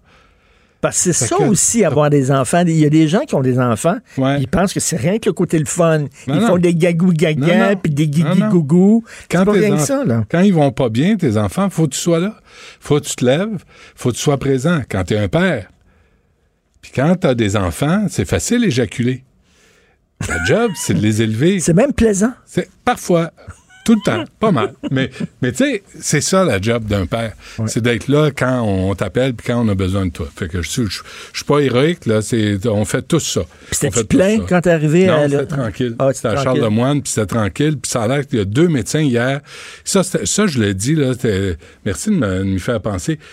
On nous a dit qu'il y a deux médecins hier qui ont dit on clean la place. Puis on vidé la salle d'attente. Fait que nous, on est arrivé à 4h15 et 20 ce matin. À Charles-le-Moine, c'était tranquille. Quoi, ils ont vidé la liaison? Ils ont traité tout le monde. ils, ont, dit, let's go. On traite les gens qui, sont en attente d'une évaluation. d'un Ce qui veut dire qu'ils sont capables de le faire.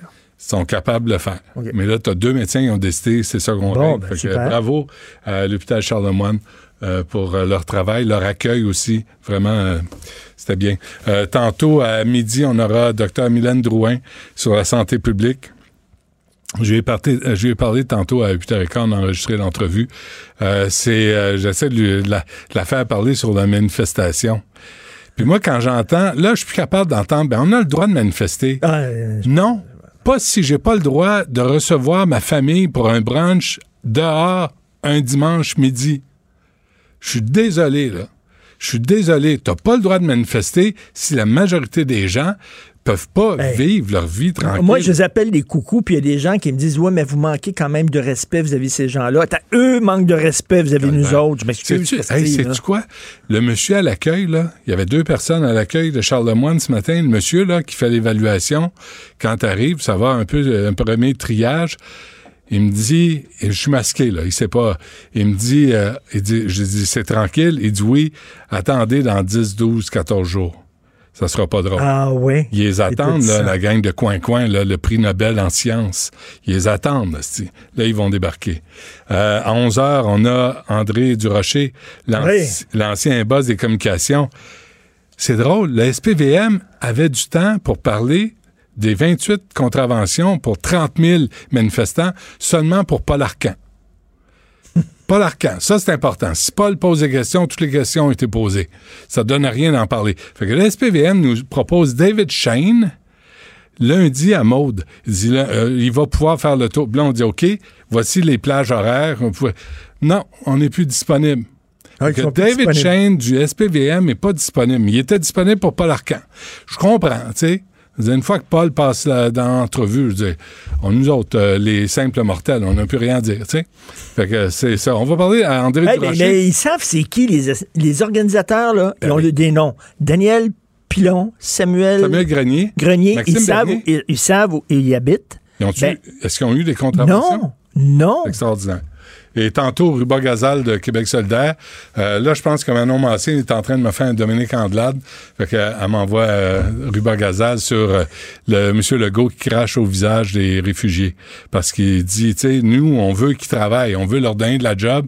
Puis je pense que la liberté aussi, c'est le choix. Puis quand tu as des revenus, ben, tu choisis où tu habites, tu choisis comment tu vis. Tu sais, c'est important. Mm-hmm. Fait que je prends pas à défendre M. Legault, mais on va parler à Mme Gazal. Vas-tu leur parler de la chicane à Québec solidaire? Ils sont pas rien que les, les woke. Qu'est-ce que t'en penses? Mon oncle est en forme quand même, même si c'est le veto. Hein? Non, mais un père de famille, là, faut que c'est comme une mère de famille, que ce soit résilient. Puis là, c'est pas parce que tu te lèves euh, tôt, là, tout à coup, il n'y a plus de job, puis tu n'as plus de responsabilité. Tu vas à job pareil, tu Tu, tu, te morfonds pas. C'est quoi? Qu'est-ce qu'il disait, Warren Zevon? Qu'est-ce qu'il disait, Warren Zevon? Qu'est-ce qu'il disait? Achille Moinet, connais-tu? I'll sleep when I'm dead. I'll sleep when I'm dead. il est mort à 53 ans, Marc. Une, une, une, chance, n'avait pas pris trop de Manhattan hier. J'en prends plus. Parce que sinon, ça aurait été dur à 4 moi, si je suis joli, c'est j'ai arrêté de prendre des malades. On t'écoute et tout ça, bien sûr, gratuitement. Alors, après, euh, merci beaucoup à l'équipe fantastique à la recherche, Carl Marchand. Merci, Carl Maude Boutet à la console de la réalisation. L'incontournable, Achille Moinet. On se reparle demain à 8 h, puis on écoute ça. Ma mère aime pas ça quand je dis ça, parce qu'elle dit son nom, c'est Benoît, c'est pas Benoît. On écoute Benoît. Cube Radio.